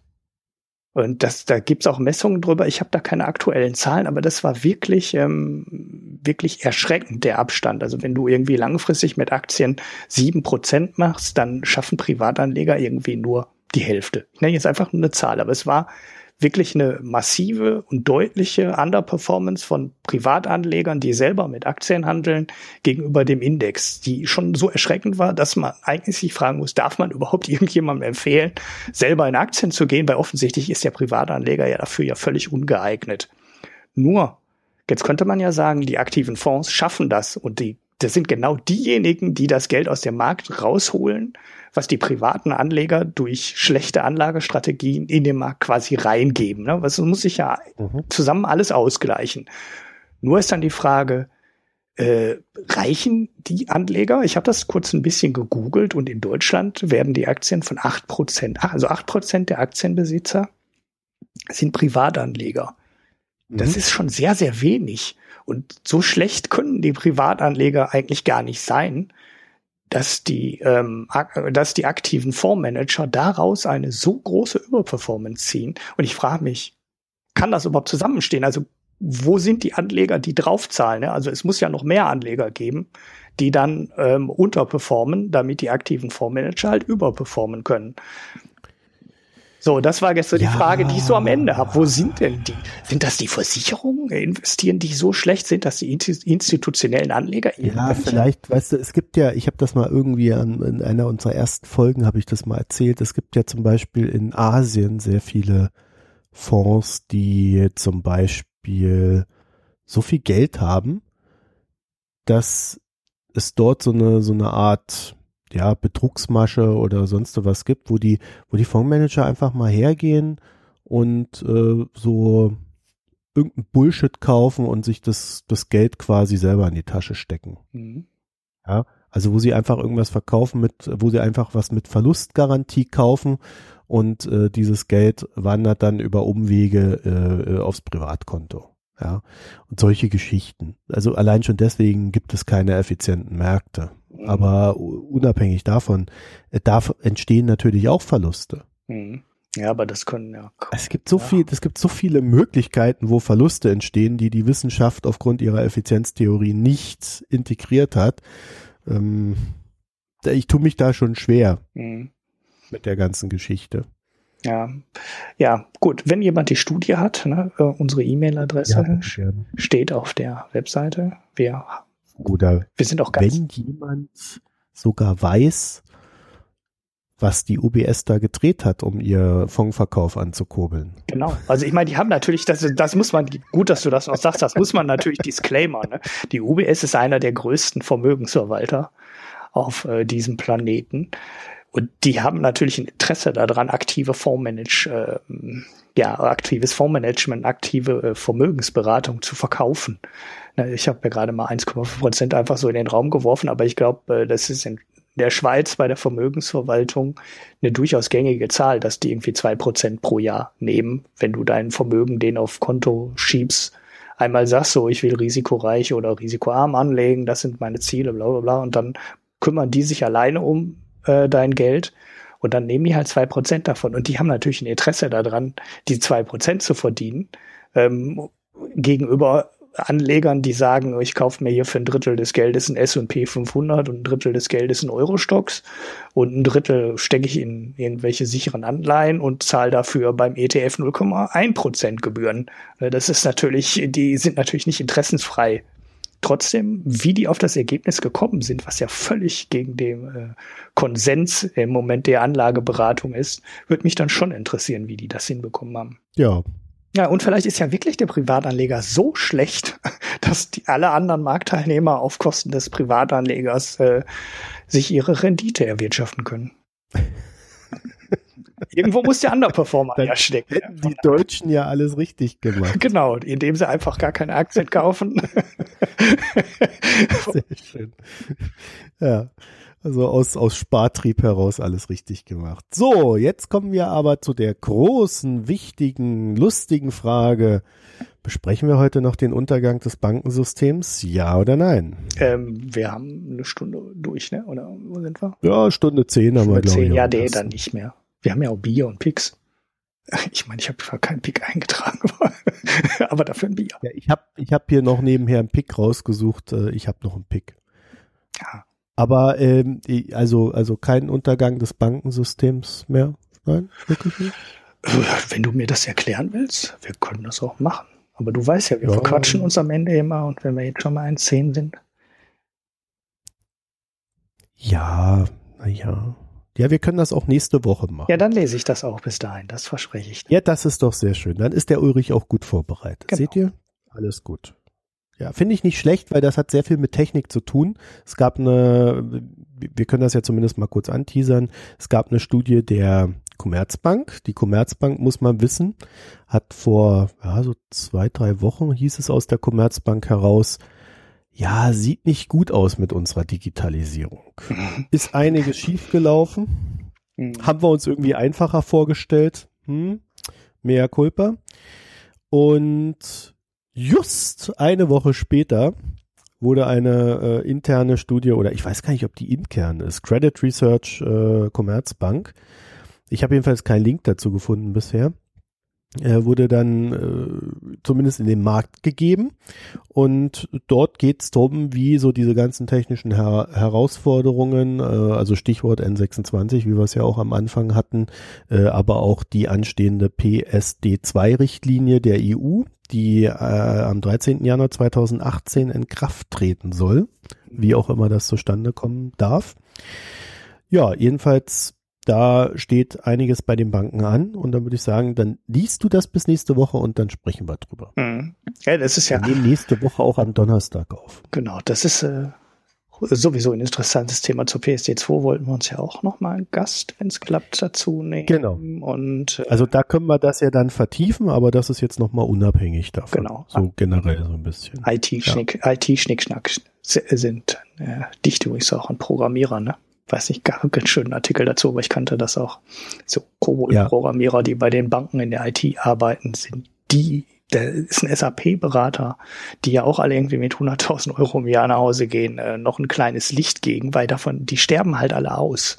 Und die paar, die das noch können, von verdienen unfassbare Summen Geld. Also das, äh War das nicht diese Geschichte mit dem Inder, der 50.000 Leute geschult hat, um diese uralten Programmiersprachen da? Äh, ah, das kenne ich nicht. Den Teil kenne ich nicht. Ich, ich kannte nur mal einen, der das, der selber in IT äh, Kobol gearbeitet hat und ähm, gesagt hat, ja, ich, es gibt nicht mehr viele Leute. So, die haben alle schon die letzten 15, 20 Jahre so viel Geld verdient, die setzen sich auch alle mit 55 zur Ruhe oder spätestens mit 60.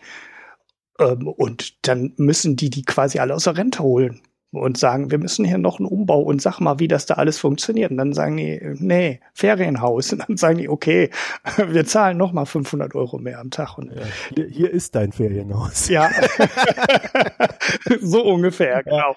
Also, äh, das, ist, das ist absurd, was in dem Markt äh, vorgeht. Und der hat mir damals auch gesagt, mach doch Java das bei Java passiert genau das gleiche in 20 Jahren. Da kommt irgendein neuer cooler Scheiß, dann stellen die alle ihre Dinger um.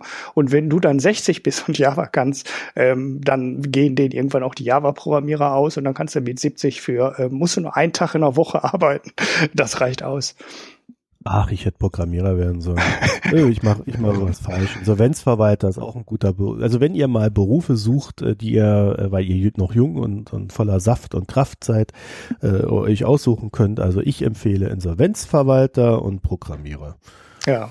Und dann muss man ja. gar nicht den ganz coolen Scheiß machen als Programmierer, ne? weil Programmierer springen ja immer auf den coolen Scheiß auf, ne? Und dann, ah nee, Kobol, alter Kram, beschäftige ich nicht mit. Ne? Ich lerne jetzt was anderes und dann lernen die was anderes. Und dann sind irgendwann zehn Jahre später die restlichen Kobol-Programmierer die Leute, äh, die dann am gefragtesten sind, weil es keine mehr davon gibt. Und ja. die ganzen also vielleicht auch noch, nicht jetzt müssen wir doch noch ein bisschen Hintergrund äh, liefern, weil, weil wir jetzt haben wir so viel drüber geredet. Man muss sich ungefähr vorstellen, diese, diese Bankensysteme, die sind so 20 oder 25 Jahre alt. Ja, teilweise noch älter. Das ist so eine Technik ja. aus Ur Urzeiten. Die funktioniert aber erstaunlich gut und effizient. Es lohnt sich also den, den Programmierern, die dann so da das Zeugs betreuen müssen, einfach eine Unmenge Geld zu geben, weil dann muss man diese Systeme nicht erneuern. Und das ist halt so ein, äh, so ein Riesenteil in so einer Bank, dass du nicht einfach hergehen kannst und sagen, so, wir machen jetzt was Neues. Mhm. Ja, vor allem, wenn das alte System keiner kennt, ne? Du musst das halt alte äh, verstehen, um das ersetzen zu können. Ja, und da fangen nämlich die Probleme der Banken an, weil die können nicht einfach sagen, wir ersetzen das, sondern sie bauen jetzt so an ihre alten Systeme immer so kleine neue Sachen ran und brauchen dann aber die Programmierer für die alten Programmiersprachen und äh, die die alten Systeme kennen, damit das überhaupt kompatibel ist, der neue Scheiß.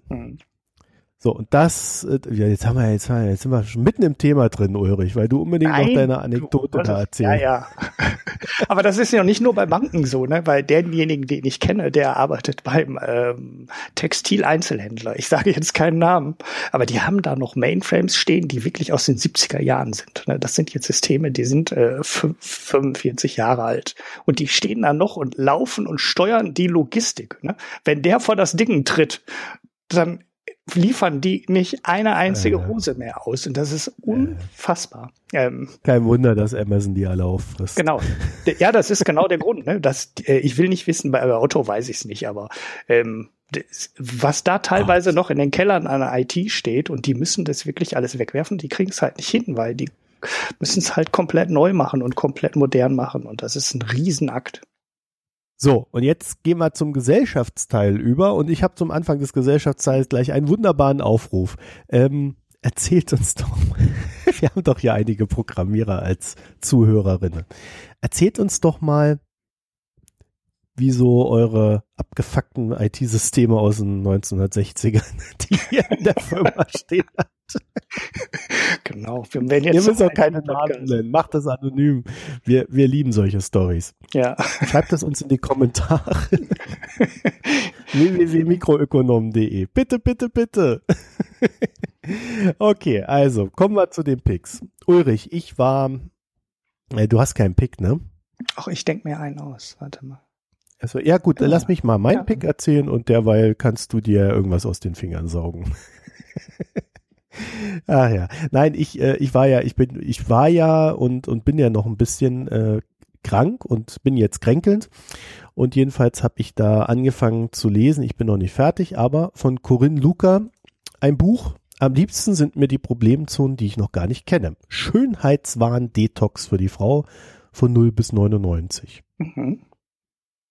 Ja. Okay, was, was erklärt das Buch dann, dass man sich gefälligst nicht bekloppt machen soll? Naja, sie, sie, sie nimmt quasi mehr oder weniger ähm, ähm, ja die die Frauenzeitschriften auseinander. Also äh, ich weiß ja, ich sitze da so, das ist so so so für mich so wie also ich weiß nicht, vielleicht ticken wir Männer oder vielleicht tick nur ich da so irgendwie völlig anders. Aber ich sitze da nur so da und denke mir so, wow, das tut ihr euch an. Wow. ist das so humorvoll wow. geschrieben oder? Uh. Äh? Oh ja, äh, zum Glück ist das sehr humorvoll geschrieben. Ähm, also das ist ein sehr witziges Buch. Gerade wenn man betroffen, gerade wenn man betroffen ist. Nein, aber also ich äh, finde, finde es sehr, sehr witzig geschrieben aber es ist schon echt harte Kost, also was Menschen sich so antun.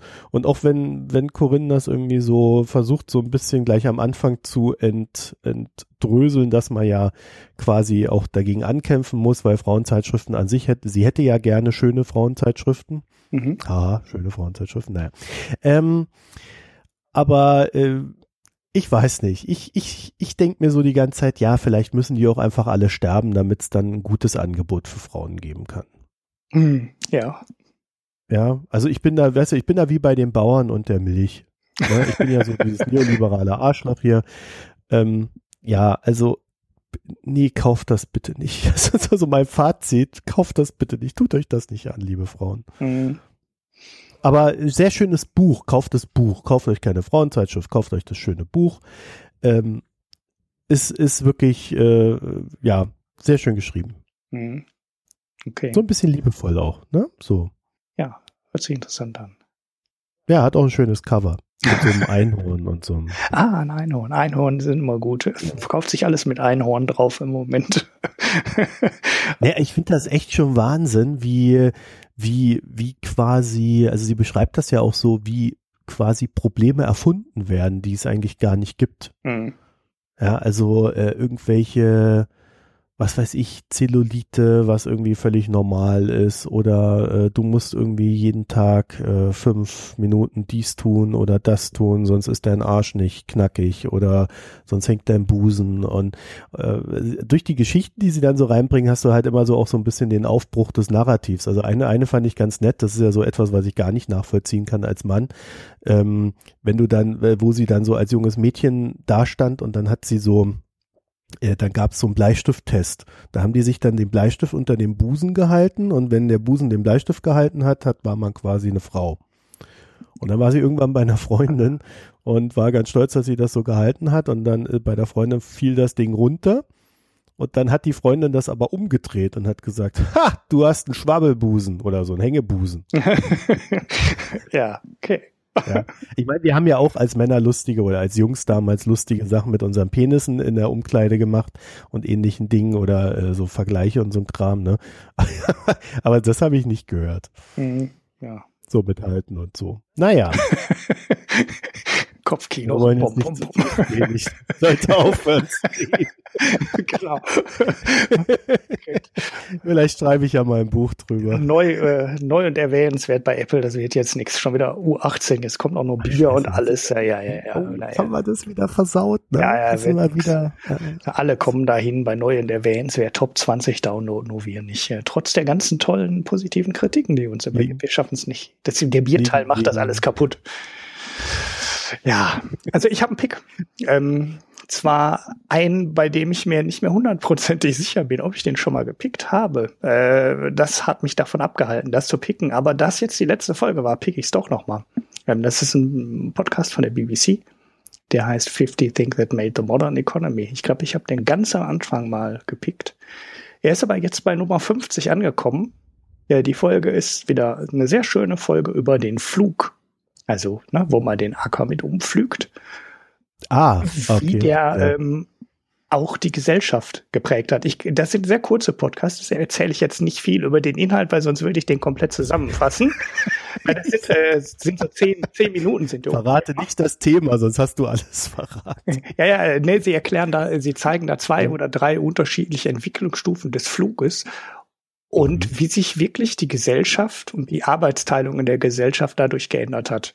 Ähm, sehr interessant. Wie gesagt, leider der letzte Teil der 50-teiligen äh, Folge. Äh, das Ding gibt's auch als Buch. Also er hat danach jetzt ein Buch gemacht und es gibt jetzt, glaube ich, nächste Woche noch mal ein so, ein, äh, so eine Zusatzepisode, wo eine Erfindung vorgestellt wird, die die äh, Hörer wählen konnten, äh, vorschlagen und dann aus äh, sechs, glaube ich, gepickten Vorschlägen auswählen könnten. Das wird dann die Folge 50 plus 1, aber danach ist dann leider Ende mit der Folge.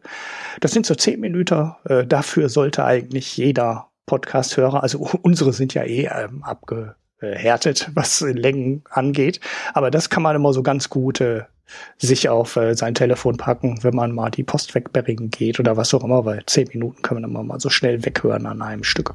Und die kann man eigentlich durchweg empfehlen. Also ich würde es jetzt vielleicht wegen der Abwechslung nicht alle 50 hintereinander hören, aber mal runterladen und so als zehn Minuten in der Hinterhand halten, wenn man mal kurz irgendwo hin muss. Äh, dafür sind sie auf jeden Fall sehr, sehr schön. Sehr viele interessante Themen auch so Sachen, wo man sich gar nicht bewusst ist, äh, wie viel die geändert haben. Also ein, ein Thema ist der Aufzug, war zum Beispiel so ein Thema. Weil es gab halt keine hohen Gebäude, bevor es Aufzüge gab, logischerweise. Und das ist so eine Erfindung, die die ganzen Städte komplett geprägt haben. Weil Treppenhäuser, das skalierte halt nur bis Etage vier, fünf oder sechs. Danach war Ende und dann musste erst der Aufzug her und dadurch sind erst die ganzen großen Städte entstanden. Und ohne den Aufzug hätte es halt das nie gegeben. Und so ähm, Sachen werden halt dauernd äh, in den ganzen Folgen vorgestellt und kann ich sehr empfehlen, war äh, eine der interessantesten Podcast-Serien, die ich bisher gehört habe. So. Okay. Ja. Jo. Und auch wir, wir also das war heute unsere letzte Folge. Wir machen jetzt ein Buch. ja, und er hat ja, ich meine, gut, das war naheliegend. Ich glaube, das war auch relativ erfolgreich die Podcast-Serie. Und dann hat er halt ja. jetzt noch mal so ein paar Hintergründe zu den Sachen gepackt, die er sonst in den Podcast gepackt hat. Und jetzt kann man sich quasi auch als Buch kaufen. Ich weiß nicht, ob es schon raus ist oder ob es jetzt. Wie heißt denn der Typ? Der Typ, der die Serie gemacht hat, heißt Tim Harford. Ähm, der ist, glaube ich, auch sehr bekannt Äh, der Ja. macht auch einen Statistik-Podcast und der schreibt auch für Bloomberg. Ich weiß nicht ganz genau. Ähm, also der schreibt auch, arbeitet bei der BBC und der macht auch einen Statistik-Podcast, der heißt äh, Ja, das Buch ist seit 6. Juli draußen. Ah, es ist so lange schon. Schau an. Ah, Behind the Stats heißt der. Äh, more or less Behind the Stats. Wo, äh, wo in diesem Podcast werden dann Zahlen erklärt. Also äh, sie nehmen sich da, das macht er nicht alleine. Ähm, sie nehmen sich dann irgendwelche Zahlen, teilweise auch von Hörern eingesendet, die dann untersucht werden, ob diese Zahlen stimmen können. Und dann werden die unter die, unter die Lupe genommen. Weil manchmal liest man ja so Zahlen in der Zeitung oder hört sie in den Nachrichten, die man sich so nicht erklären kann und wo man eigentlich auch von vornherein nicht glauben kann, dass sie stimmen. Und so Sachen werden dann da auseinander gedröselt und geschaut, ob das denn sein kann, ob das äh, definitiv falsch ist, ob das richtig ist oder ob man vielleicht auch einfach nicht weiß, was die richtige, äh, was die Wahrheit an der Stelle ist. Das ist ja relativ häufig. Das ist auch ein ganz schöner Podcast, den habe ich aber ziemlich sicher schon mal gepickt. Ja, ich habe mir gleich mal das Buch hier auf meine Wunschliste getan. Das ist ja echt gut. Sowas mag ich. Weil das sind vor allen Dingen immer so Sachen, von denen wir, die für uns so dermaßen selbstverständlich sind, dass wir gar nicht mehr darüber nachdenken, was damit eigentlich für eine mega große Veränderung für die Welt einherging. Mhm. Ja, die erste Folge war übrigens auch über Diesel, was ich jetzt im Nachhinein nach Dieselgate relativ äh, ähm, natürlich Wieso? Kein Der richtig muss auch guter- nur anpassen. kein richtig. Hat die Welt verschmutzt. Der ist übrigens gestorben, habe ich dann in der Folge auch gelernt. Oh. Der hat sich äh, vom, ich glaube, es war sogar Selbstmord. Er ist irgendwie vom Schiff, weiß ich nicht genau. Ich kriege das nicht mehr zusammen. Das war, wie gesagt, die erste Folge, das ist ein bisschen her. Aber es ist, äh, Wie, was? Wer, wer, der Tim Harford? nein, der Diesel, der, der Rudolf Diesel. Ach, der Rudolf Diesel hat sich, ja. Das können wir ja mal kurz nachgucken. Das machen wir Das war die mal erste live. Folge. Rudolf Diesel died in strange circumstances of changing the world with his engine. Der hat nämlich wie so viele große Erfinder mit seiner eigentlichen Erfindung nicht wirklich Geld verdient. Ja, das ist ja immer so ein Klassiker, ne? Also das ist ja echt vielen Leuten so gegangen. Und äh, ja, da, da könnte ich jetzt noch einen anderen Pick anschließen. Ich weiß nicht, äh, ja gut, wir haben ja, wir haben ja so viel Zeit, wir haben ja das andere Thema nicht gemacht. Ein bisschen gemein. Ich quatsch euch jetzt zu. Nee, es gab äh, im, im aktuellen Atlantic gibt so einen Artikel über Google X. Google X ist dieses, der ist quasi der Innovationsinkubator innerhalb von Google. Mhm. Und die versuchen, Innovationen quasi zu, ja, wie soll man das sagen, zu industrialisieren. Ist eine ganz interessante Geschichte, scheitern auch ständig daran, scheitern auch ständig mit ihren Ideen. Das ist auch alles ziemlich abgefahren. Ich kann den ja mal reinstellen.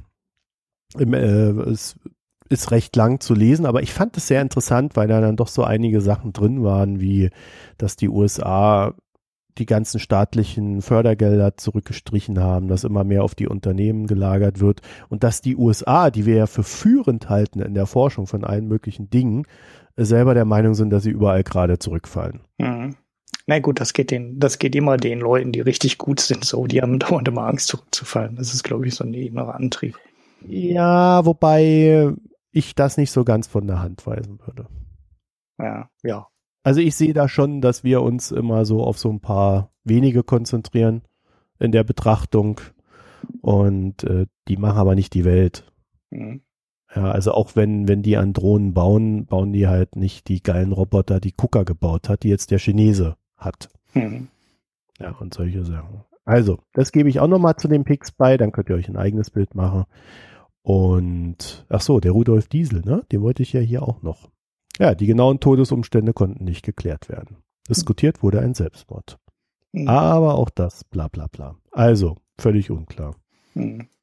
Hat der schon wieder gelogen, der Tim Harford, ne? Ein, eine kleine Geschichte schon. Oder hast du nicht richtig zugehört? Nein, ey, ich glaube, äh, das war, glaube ich, auch so das Fazit, dass es, äh, man wohl davon ausgeht, äh, dass es Selbstmord ist, aber äh, genau weiß es halt keiner. Es war halt vom Okay. Schiff irgendwie. Gut, also dann bekommt ihr diesmal drei Picks. Ja, drei Prix zum Preis von zwei. Und jetzt kommt die große Auflösung. Ulrich, du hast ein Bier fotografiert, auf Twitter gestellt und gesagt, das schmeckt viel besser, als es aussieht. Nein, nein, viel besser habe ich nicht geschrieben. Da dürfte nur besser stehen. Außer, oder außer ich war irgendwie gerade ähm, beschwipst, was durchaus sein kann, weil das Bier hatte 7,7 Umdrehung. Es war allerdings, äh, also es sah halt wirklich gruselig aus. Ich hatte vorher aus dem Glas schon ein anderes Bier getrunken, ein stinknormales im Alt. Das heißt, das Glas war nicht mehr voll Spülwasser. Das ist ja so einer der Tricks, äh, weswegen Bier Schaum verliert, wenn es äh, frisch gespült ist, und zwar in Spülwasser. Dann, das hält keinen Schaum lange aus. Ähm, das Bier, was ich hier aber getrunken habe, ich habe immer noch nicht gesagt, wie das ist, ne? Der Cliffhanger, der wird jetzt auf Ewigkeiten gezogen.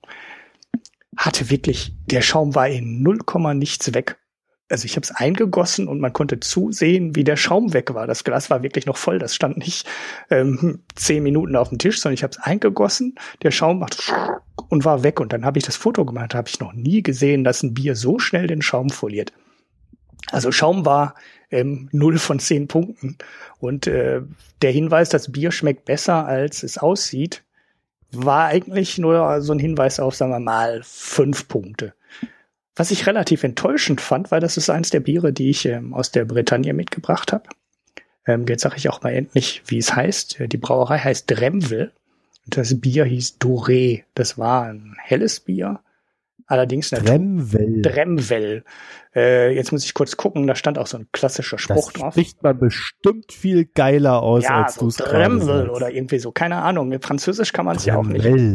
Ja, ich weiß ja auch nicht, das ist ja alles sehr, alles sehr keltisch da. Denn manche Sachen werden ja komplett anders ausgesprochen. Der Ort, wo ich war, der hieß auch Perros, ne? also geschrieben, so wie ich jetzt gerade gesprochen habe. Das würde in Frankreich ja keiner mit dem S am Ende aussprechen. Die sprechen das aber mit dem S am Ende aus. Das heißt ja, das ist schon ein anderer Dialekt. Äh, und die sind ja da auch stolz auf ihre keltischen Vorfahren und ihre eigene Sprache und so. Ne? Die Bretonen haben ja eine eigene Sprache. Das steht auch direkt auf dem Etikett drauf. Und da steht drauf Bio par Nature, also von der Natur her Bio. Celt par Heritage, also und von der Abstammung her keltisch. Also die sind da sehr stolz drauf auf ihre keltische Vergangenheit. Ja, aber ähm, bei allem Stolz, bei allem äh, Bio, bei allem 7,7, das war eins der schlechtesten Biere, die ich dieses Jahr getrunken habe. Ah, es ist ein Kreuz. Es war naturtrüb, ähm, 7,7 Umdrehung, habe ich gedacht, oh, ne, eigentlich mag ich ja diese starken Biere, aber das war irgendwie komisch und ich habe mir, ich konnte mit dem Bier überhaupt nichts anfangen habe das gegoogelt, war bei ratebeer.com und die Kritiken waren da genauso, also genauso wie ich es empfunden habe. Also völlig, der eine schrieb was von Karamell, der eine schrieb was von Obst, der andere meinte, es wäre hopfig, der andere schreibt, das hat überhaupt keinen Hopfen. Und äh, es Ach, hat du grüne Leute, ich bin da gerade. Rate Bier, Dremwell, Blond Bio. Ja. Doré-Bio musst du gucken. Blond ist ein anderes. Ein Stern. Nein, nein, das habe ich, das, das Blonde habe ich noch. Das ist jetzt das Doré. Das hat ein bisschen besser abgeschnitten. Das hat 28 Punkte. Aber das ist auch, ähm, du liest. Das Blonde muss er noch trinken. Ja, das habe ich noch. Das verschenke ich. das habe ich also noch und äh, es war komisch. Oh, ist das übel. Echt komisch. Das ist ja ähm, richtig scheiße. Dunkle Früchte und bei einem steht was von herb und ich konnte aber, das Einzige, was ich halt rausgeschmeckt habe, ist, dass da ein, irgendein Aromahopfen drin ist. Also es hat so dieses Zitronige dazu gegeben ja, ähm, und alles andere. Ich konnte mit dem Bier nichts anfangen, würde ich mir nicht mehr kaufen, wenn ich in der Bretagne bin. Vielleicht noch mal, wenn es irgendwo die Möglichkeit gäbe, das vom Fass zu probieren, würde ich es vielleicht noch mal machen, aber äh, so würde ich es mir nicht mehr kaufen. Und das habe ich, glaube ich, recht selten über ein Bier. Gott, ist das schrecklich. Ja, die Durchschnittsnote ist gar nicht ganz trinken? so schlecht hier bei Rate Bier. Das hat 2,91 von 5. Also ich hatte auch schon mal ein Alt, was ich gut fand, das war nicht besser bewertet. Das war auch so bei drei. Und ich fand das, ich finde das halt, das ist ein richtig gutes Bier. Und das war da auch nicht gut bewertet. Also man darf diese Bewertung jetzt nicht, äh, nicht zu ernst nehmen. Aber mit dem Bier konnte ich halt gar nichts anfangen. Dann hab ich, bin ich über die Kritiken drüber gegangen und sagte, das passt auch alles überhaupt nicht zusammen, was die da schreiben. Der eine schreibt von Karamell, der eine schreibt von Holz, der eine schreibt von Früchten, der eine schreibt von äh, Bittersweet, der andere schreibt von äh, lack, Complete Lack of Hops. Äh, das passt irgendwie äh, nicht zusammen. Wie gesagt, würde ich mir nicht mehr kaufen, kann ich keinem empfehlen. Äh, Gibt es bessere Biere auch in der Bretagne. Ja, vor allen Dingen, ich finde, also wenn du dir mal so das Etikett anguckst, das sieht schon so, so ein bisschen Das Etikett ist nicht mehr so. Wenn du jetzt das Dremel Dore Bio hast, was äh, bei Raid Beer ist, das sieht inzwischen anders aus. Also mein Etikett sieht anders aus. Ich habe jetzt mal so bei Google geguckt, die sehen irgendwie alle komisch aus, diese Etiketten, weißt du, so, so 80er Jahre mäßig. Mhm. So vom Style her. Ja, ich verlinke, Also, ich verlinke dieses äh, Bier. Es gibt hier noch so ein Dremel Rosé Bio. Das habe ich auch noch. Das musst du mal Das ist ein probieren. rotes. Ich weiß aber nicht, wodurch das rote kommt. Ich habe mir das noch nicht angeguckt. Ich habe es auf jeden Fall. Das war so ein Sechserträger oder so. Da waren irgendwie sechs unterschiedliche bretonische Biere drin. Das musst du auch noch trinken. Das hat auch so scheiße. Ich meine, du hast mich jetzt ja schon so ein bisschen erschrocken, dass das Blond äh, noch schlechter bewertet ist als das Doré. Das finde ich jetzt ein bisschen frustrierend, weil die Bewertung von dem Doré war ja noch okay. Aber ich konnte mit dem Bier gar nichts anfangen. Vor allem, vielleicht war ich auch einfach frustriert, weil der Schaum so schnell weg war.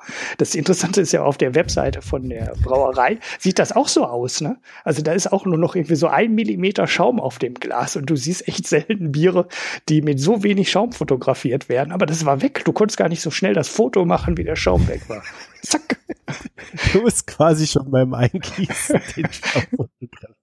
Herrlich. Ah ja, also dieses äh, Rosé hat irgendwie auch so 2,96 im Durchschnitt. Ja, Das ist genauso mies wie die anderen. gut. Tja, Ich Ich konnte noch ein nicht. anderes Bio-Bier picken. armer Ulrich. Und du erzählst Ja, das- uns dann über alle diese Biere. Ja, ich trinke auch manche, manche äh, erwähne ich dann gar nicht, weil die dann so schlecht so. waren. Ich hatte noch Ja, ein aber das sind doch aber das erwähne ich jetzt nicht mehr. Genau. du musst doch die Hörer auch äh, oder Hörerinnen auch äh, warnen. Ja, habe ich ja So- jetzt so. gemacht. Ich, ich warne dann nächste Mal vor dem normalen Blond. Äh, Ich hatte ähm, noch so ein Malzbier von Lidl mal irgendwann gekauft. Also kein richtiges Malzbier, ne, sondern so ein Craftbier, was bei Lidl verkauft wurde, was im Whisky-Fass gelagert wurde und dann irgendwie Geschmack angenommen hat. Das habe ich, da habe ich das erste Mal getrunken, habe gesagt, puh, das ist aber sehr gewöhnungsbedürftig. Dann habe ich das zweite Mal getrunken, habe mir eingeredet, dass es irgendwie okay ist. Bin mir gar nicht sicher, ob ich das mal gepickt habe. Und jetzt habe ich die dritte Flasche davon getrunken und nee, ich habe jetzt so viel gutes Bier getrunken. Ich sage, das ist ungenießbar, kauft das bloß nicht, wenn ihr das irgendwo seht. Es kann sein, dass es vor Weihnachten wieder bei Lidl als Aktionsware rumliegt, aber Ähm. dem Ulrich doch mal ein paar schlechte Biere, damit ah, ihr seid so gemein. Ich mache sofort die Packstation-Adresse weg. Ja, alles Training, damit, äh, damit du auch äh, dem Aldi-Bier noch eine Chance geben kannst. Das ist wahrscheinlich besser als dieses Tremble. Naja. Gut, ihr Ach seid ja, heute sind, wir, heute sind wir aber sehr gemein gewesen zum Schluss. Naja. Gut, ich habe kein Bier getrunken, weil ich krank war. Ich bin Oh. ein anständiger Bürger. Gut so. Ich hatte ja in den zwei Wochen, wo ich hier gekränkelt habe, auch, glaube ich, keins vorgestellt. Glaubst du? Ja, Wollen wir schmeckst noch mal dann- nachhören? Wenn du die Nase zu hast, schmeckst du auch einfach nichts. Ne? Ja, ich, ich glaube, mein Bedürfnis auf Bier ist, wenn er da, also zumindest bei mir ist das so, wenn ich krank bin, habe ich keinen Bock auf Bier. Ja, ich Ich habe hier irgendwie so ein äh, Double Chocolate Stout rumfliegen sehen. Hab kurz drüber nachgedacht, oh ja, so Double Chocolate, hm, ja, super.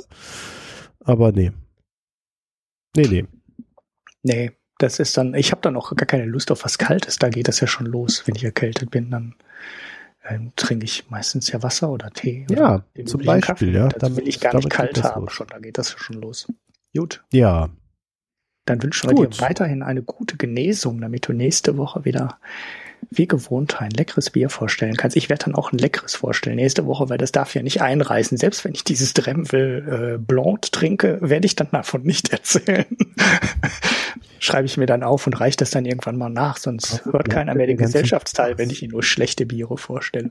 ja, weißt du, viele Leute trinken schlechte Biere, Ulrich, ja. Da musst du einfach mal auch deine Privilegien checken jetzt. Nee, das finde ich ja gar nicht. Also, ja, da bin ich ja ein bisschen dagegen. Ich finde ja, dass die, die meisten großen Biere in Deutschland äh, völlig in Ordnung sind. Mir sind sie halt zu langweilig und die schmecken mir zu gleich. Das ist eigentlich das Schlimme, weil schlecht sind auch diese ganzen Krombacher Bitburger und weiß ich nicht was Biere nicht. Das sind alles, äh, alles gute Biere, aber die schmecken halt alle gleich. Das ist das, weil was ich daran am schlimmsten finde. schmecken, hat man sich doch drauf geeinigt, es einfach Industrieplörre zu nennen, oder? Ja, bei, War bei, das bei, nicht der Hintergrund? bei, bei Reinheitsgebot ähm, in dem FATS-Blog zum Bier, zum Thema Bier, äh, das auch echt ganz interessant ist, manchmal sehr schöne Interviews hat, war letzte Woche ein äh, Artikel oder vorletzte Woche mit einem Brauer, der auch beschrieben hat, wie viel milder das Pilz in Deutschland geworden ist. Also es gibt ja so ein Maß äh, dafür, diese IBU, IBUs. Ich weiß nicht, ob es äh, ausgesprochen wird. Das ist so eine Bitterness, International Bitterness Unit heißt das, glaube ich. Und der hat, äh, da, der nennt daran Zahlen, wie das Pilz in Deutschland auch seit in den letzten 50 Jahren massiv milder geworden ist. Also es hat ein Pilz, was du heute im Supermarkt kaufst, egal welche Marke äh, von den großen Firmen, das ist alles, hat alles mit dem Bier, wie es vor 50 Jahren getrunken wurde, nur noch wenig zu tun, was die Bitterkeit angeht. Die waren früher alle wesentlich stärker gehopft als heute. Ja, würden wir jetzt über Computerspiele reden, würde, würde die Leute schreien, ja, ganzen Casual Beers. Genau, genau, Fernsehbiere. Das ist der Begriff, der ja sehr. Fernsehbiere, ja, auch schön. Fernsehbiere. Ja. Oder Fußballbiere. Oder irgendeine von den beiden Begriffen wird dann immer benutzt. Der DFB ist schuld. Ja, weil die kann ja auch keiner mehr unterscheiden. Da habe ich mal so eine Marke, ja, wieder Lava, Lava, Lava, Ende. Äh, der Sendung kommt nicht, tut uns leid. Aber so eine ähm, Marketinganalyse drüber gelesen, wie viele Leute denn sagen können, wer gerade der Sponsor der Bundesliga, der DFB-Mannschaft und äh, weiß nicht, da gibt's ja meistens noch irgendeinen dritten Sponsor. Und die Deutschen können das alle überhaupt nicht und überhaupt nicht unterscheiden. Die schmeißen alle einen Haufen Geld auf die Werbeausgaben für den Fußball, Krombacher, äh, Warsteiner, wen gibt's noch, der da groß geworben hat? Bitburger, ähm, Feldins, Feldins war, glaube ich, bis auf Schalke nie so richtig. Alle Biere, die wir jetzt genannt haben, dürft ihr nicht trinken. Sie sind nicht gut für euch. die, das geht alles nur an diese ganzen dopenden Fußballer, das ganze Geld. Das ist alles nicht gut. Ja, und äh, dann äh, haben die halt untersucht, ob die Leute sagen können, wer gerade Sponsor vom DFB und wer gerade Sponsor von äh, Doppelpass dieser Fernsehsendung und wer Sponsor der Fußballnationalmannschaft ist. Die Leute haben das völlig wahlfrei durcheinander geworfen und das ganze Fernsehgeld, das ganze Werbegeld, was die dafür ausgeben, hinterlässt überhaupt keinen äh, überhaupt keinen Nutzen. Also zumindest, äh, dass es einen Bezug gibt zwischen Fußball und Bier, das ist so so ganz am Rande, ganz genau, was mit welchem Fußball das irgendwie zu tun hat, kann schon keiner mehr sagen. Und die schmecken ja halt ja, auch gut, alle die Frage sehr, sehr wäre ja dann, die zu stellen ist, ob äh, die Werbung nicht dazu führt, dass die Leute beim Fußball vermehrt Bier trinken, egal welches. Die verteilen sich ihre Werbeausgaben halt alle. und das ist ja egal, weil die Leute kaufen dann diese Biere und ob die dann jetzt Krumbacher oder Warsteiner trinken, ist ja egal. Hauptsache ist Fußball und die Leute holen sich ihren Bier aus dem Keller.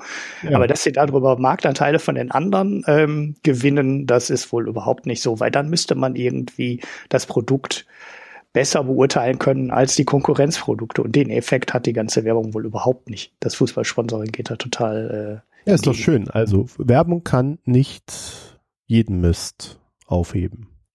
genau. Finde ich gut. Das ist ein schönes Fazit für diese Sendung. Und jetzt kommen wir zu unserem Werbeblock. ja auch mal ganz am Ende machen. Nein, also wir kriegen immer wieder so, so kleinere Bewertungen auf iTunes, was uns sehr freut, was echt super ist. Äh, in irgendeiner Form, die wir nicht wissen, hilft uns das. wir müssen auch immer wieder drüber lachen. Das ist so ein Running Gag, wenn man das sagt. Und ähm, ansonsten könnt ihr gerne mal wieder kommentieren. Wir haben nur einen Kommentar zur letzten Sendung bekommen. Ja, der war nicht mal zur letzten Sendung, weil das ja sogar noch ein Pick zu Nachklapp, äh, zu Nach Nachclip zu 61 war. Also wir haben zur Sendung mit dem Makronomen nicht einen einzigen Kommentar bekommen was wir äh, angesichts des Stargasts. Äh, ja, wahrscheinlich waren sich finden. alle einig, Schäuble ist ein Arschloch. Ja, genau. Und die, die folgen uns alle schon, die lesen alle schon so lange die Artikel vom Makronom und unsere äh, gehässigen Tweets zu dem Thema, dass da keiner mehr irgendwas zu sagen konnte. Ja, aber ich hätte halt gedacht, da kommt dann vielleicht mal einer und sagt, Mensch, der Schäuble, der hat doch gute Arbeit geleistet. Warum, warum zieht ihr so über den her? Und was soll das überhaupt? Und die Griechen, die gehören ja eh aus der EU geschmissen und so. Da rennen doch so viele Leute rum, die da irgendwie ständig im Internet rumkrakehlen, dass das alles ganz anders wäre, als wir das erzählen. Ja. Das und seid ihr? Hörer, ich glaube, wir haben eine andere Hörerschaft. Ja, es, es, ist, es ist ein Kreuz. Naja, also, ähm, wir würden uns freuen, wenn es diesmal wieder mehr Kommentare gibt. Wenn nicht, dann gehen wir in den Keller weinen. Und äh, ansonsten könnt ihr auf unsere Internetseite gehen. Und wenn ihr nicht kommentiert, dann müsst ihr auf Spenden klicken. Genau. Ja, Oder ich stelle hier nur noch schlechte Biere vor. Das ist die Strafe. Kein Kommentar. Ich glaube, also mein, meine These wäre ja, die Leute wären bereit, uns mehr zu spenden, wenn wir positive Biere da äh, äh, erwähnen würden, weil dann wüssten sie, was sie Gutes zu trinken kriegen. Ja, ich habe aber auch jetzt erst ein einziges Mal schlechtes Bier gepickt. Das ist ja, weißt du, das ist ja auch so anlehnt an unser vorheriges Thema äh, mit den mit den Fondsrenditen äh, wo ich dann äh, kurz mich zu den Preisen geäußert habe. Wenn dann immer hohe Preise haben halt eine höhere Wertigkeit bei Aktien. So, und bei Bieren, wenn du halt gute Biere darstellst, dann denken die Leute, ja, gutes Bier. Pff. Aber wenn du sie warnst vor dem Schlechten, ja, ja. also ähm, entsprechend der These, ja, müsst ihr jetzt spenden oder eben auch nicht. haben wir doch wieder schön gedreht. Und ähm, ja, haben wir sonst noch was? Nee, ne? Wir haben wir noch was? Ach so, ja, wir haben ja auch noch Steady. Ja, Steady. Patreon. Wo ist denn überhaupt? Wo ist denn der Oligarch? Ja, wir haben noch keinen Oligarchen auf äh, Steady. Ja. Tja, das muss sich ändern. Also alle also. in Russland, ihr könnt zu unserem persönlichen Oligarchen werden. Weißt du, da kommt jetzt irgend so ein Scherzkeks daher, macht das irgendwie einen Monat. ist egal. Bei de, de, den äh, Ruhm kann man sich hier abholen. Für nur einen einzigen Monat. Dann werdet ihr der, da werdet ihr der erste und einzige Oligarch, den es jemals in, zu dieser Sendung gab. Ja, mhm. nicht schlecht, auch nicht. Ja, okay, ja, vielleicht ist das ein Anreiz für manchen. Ja, wenn dein Ego das braucht, tu es. Tu es, genau. So, und jetzt hören wir auf, bevor wir noch mehr Hörer verkraulen. Und, äh, oder hast du noch Last Famous Words? Nö, diese Podseed-Geschichte, wenn da, aber das hatte ich letztes Mal schon gesagt. Da Hat sich immer noch nicht gemeldet? Nö, ich muss aber auch noch mal nachhaken. Es kann auch sein, dass sie gerade wegen der Subscribe, die ja jetzt, glaube ich, nächstes Wochenende in München ist, oder in anderthalb Wochen. Nee, ich glaube, die ist dieses Wochenende. Die ist dieses Wochenende, ne? Ja. Äh, dass sie deswegen ähm, viel beschäftigt sind. Also wenn da zufällig einer von euch rumhört, ich weiß, wir haben Podcaster als Hörer und wenn da zufällig einer auf der Subscribe ist und zufällig jemand von Podseed sieht, äh, kann er vielleicht ja mal kurz nachfragen, wie man denn äh, zu den Auserwählten werden kann, die dort ihre äh, Podcast-Mediendateien hosten dürfen. Wenn er was von Podseed sieht. Ja, ja, ja. Wenn er einen von Pod sieht. sieht, sieht. Ach ja, komplizierte ja. Sätze am späten Abend, wobei es noch ja. gar nicht so spät ist heute. Naja, okay, also in dem Sinne, dann wünschen wir euch einen schönen Abend, einen schönen Tag und überhaupt eine schöne Zeit. Und äh, wenn alles gut geht, sehen wir uns dann nächste Woche wieder. Ja, oder hören uns sogar. Vor allem. Tschüss. Ach, dieses Sehen und Hören, ne?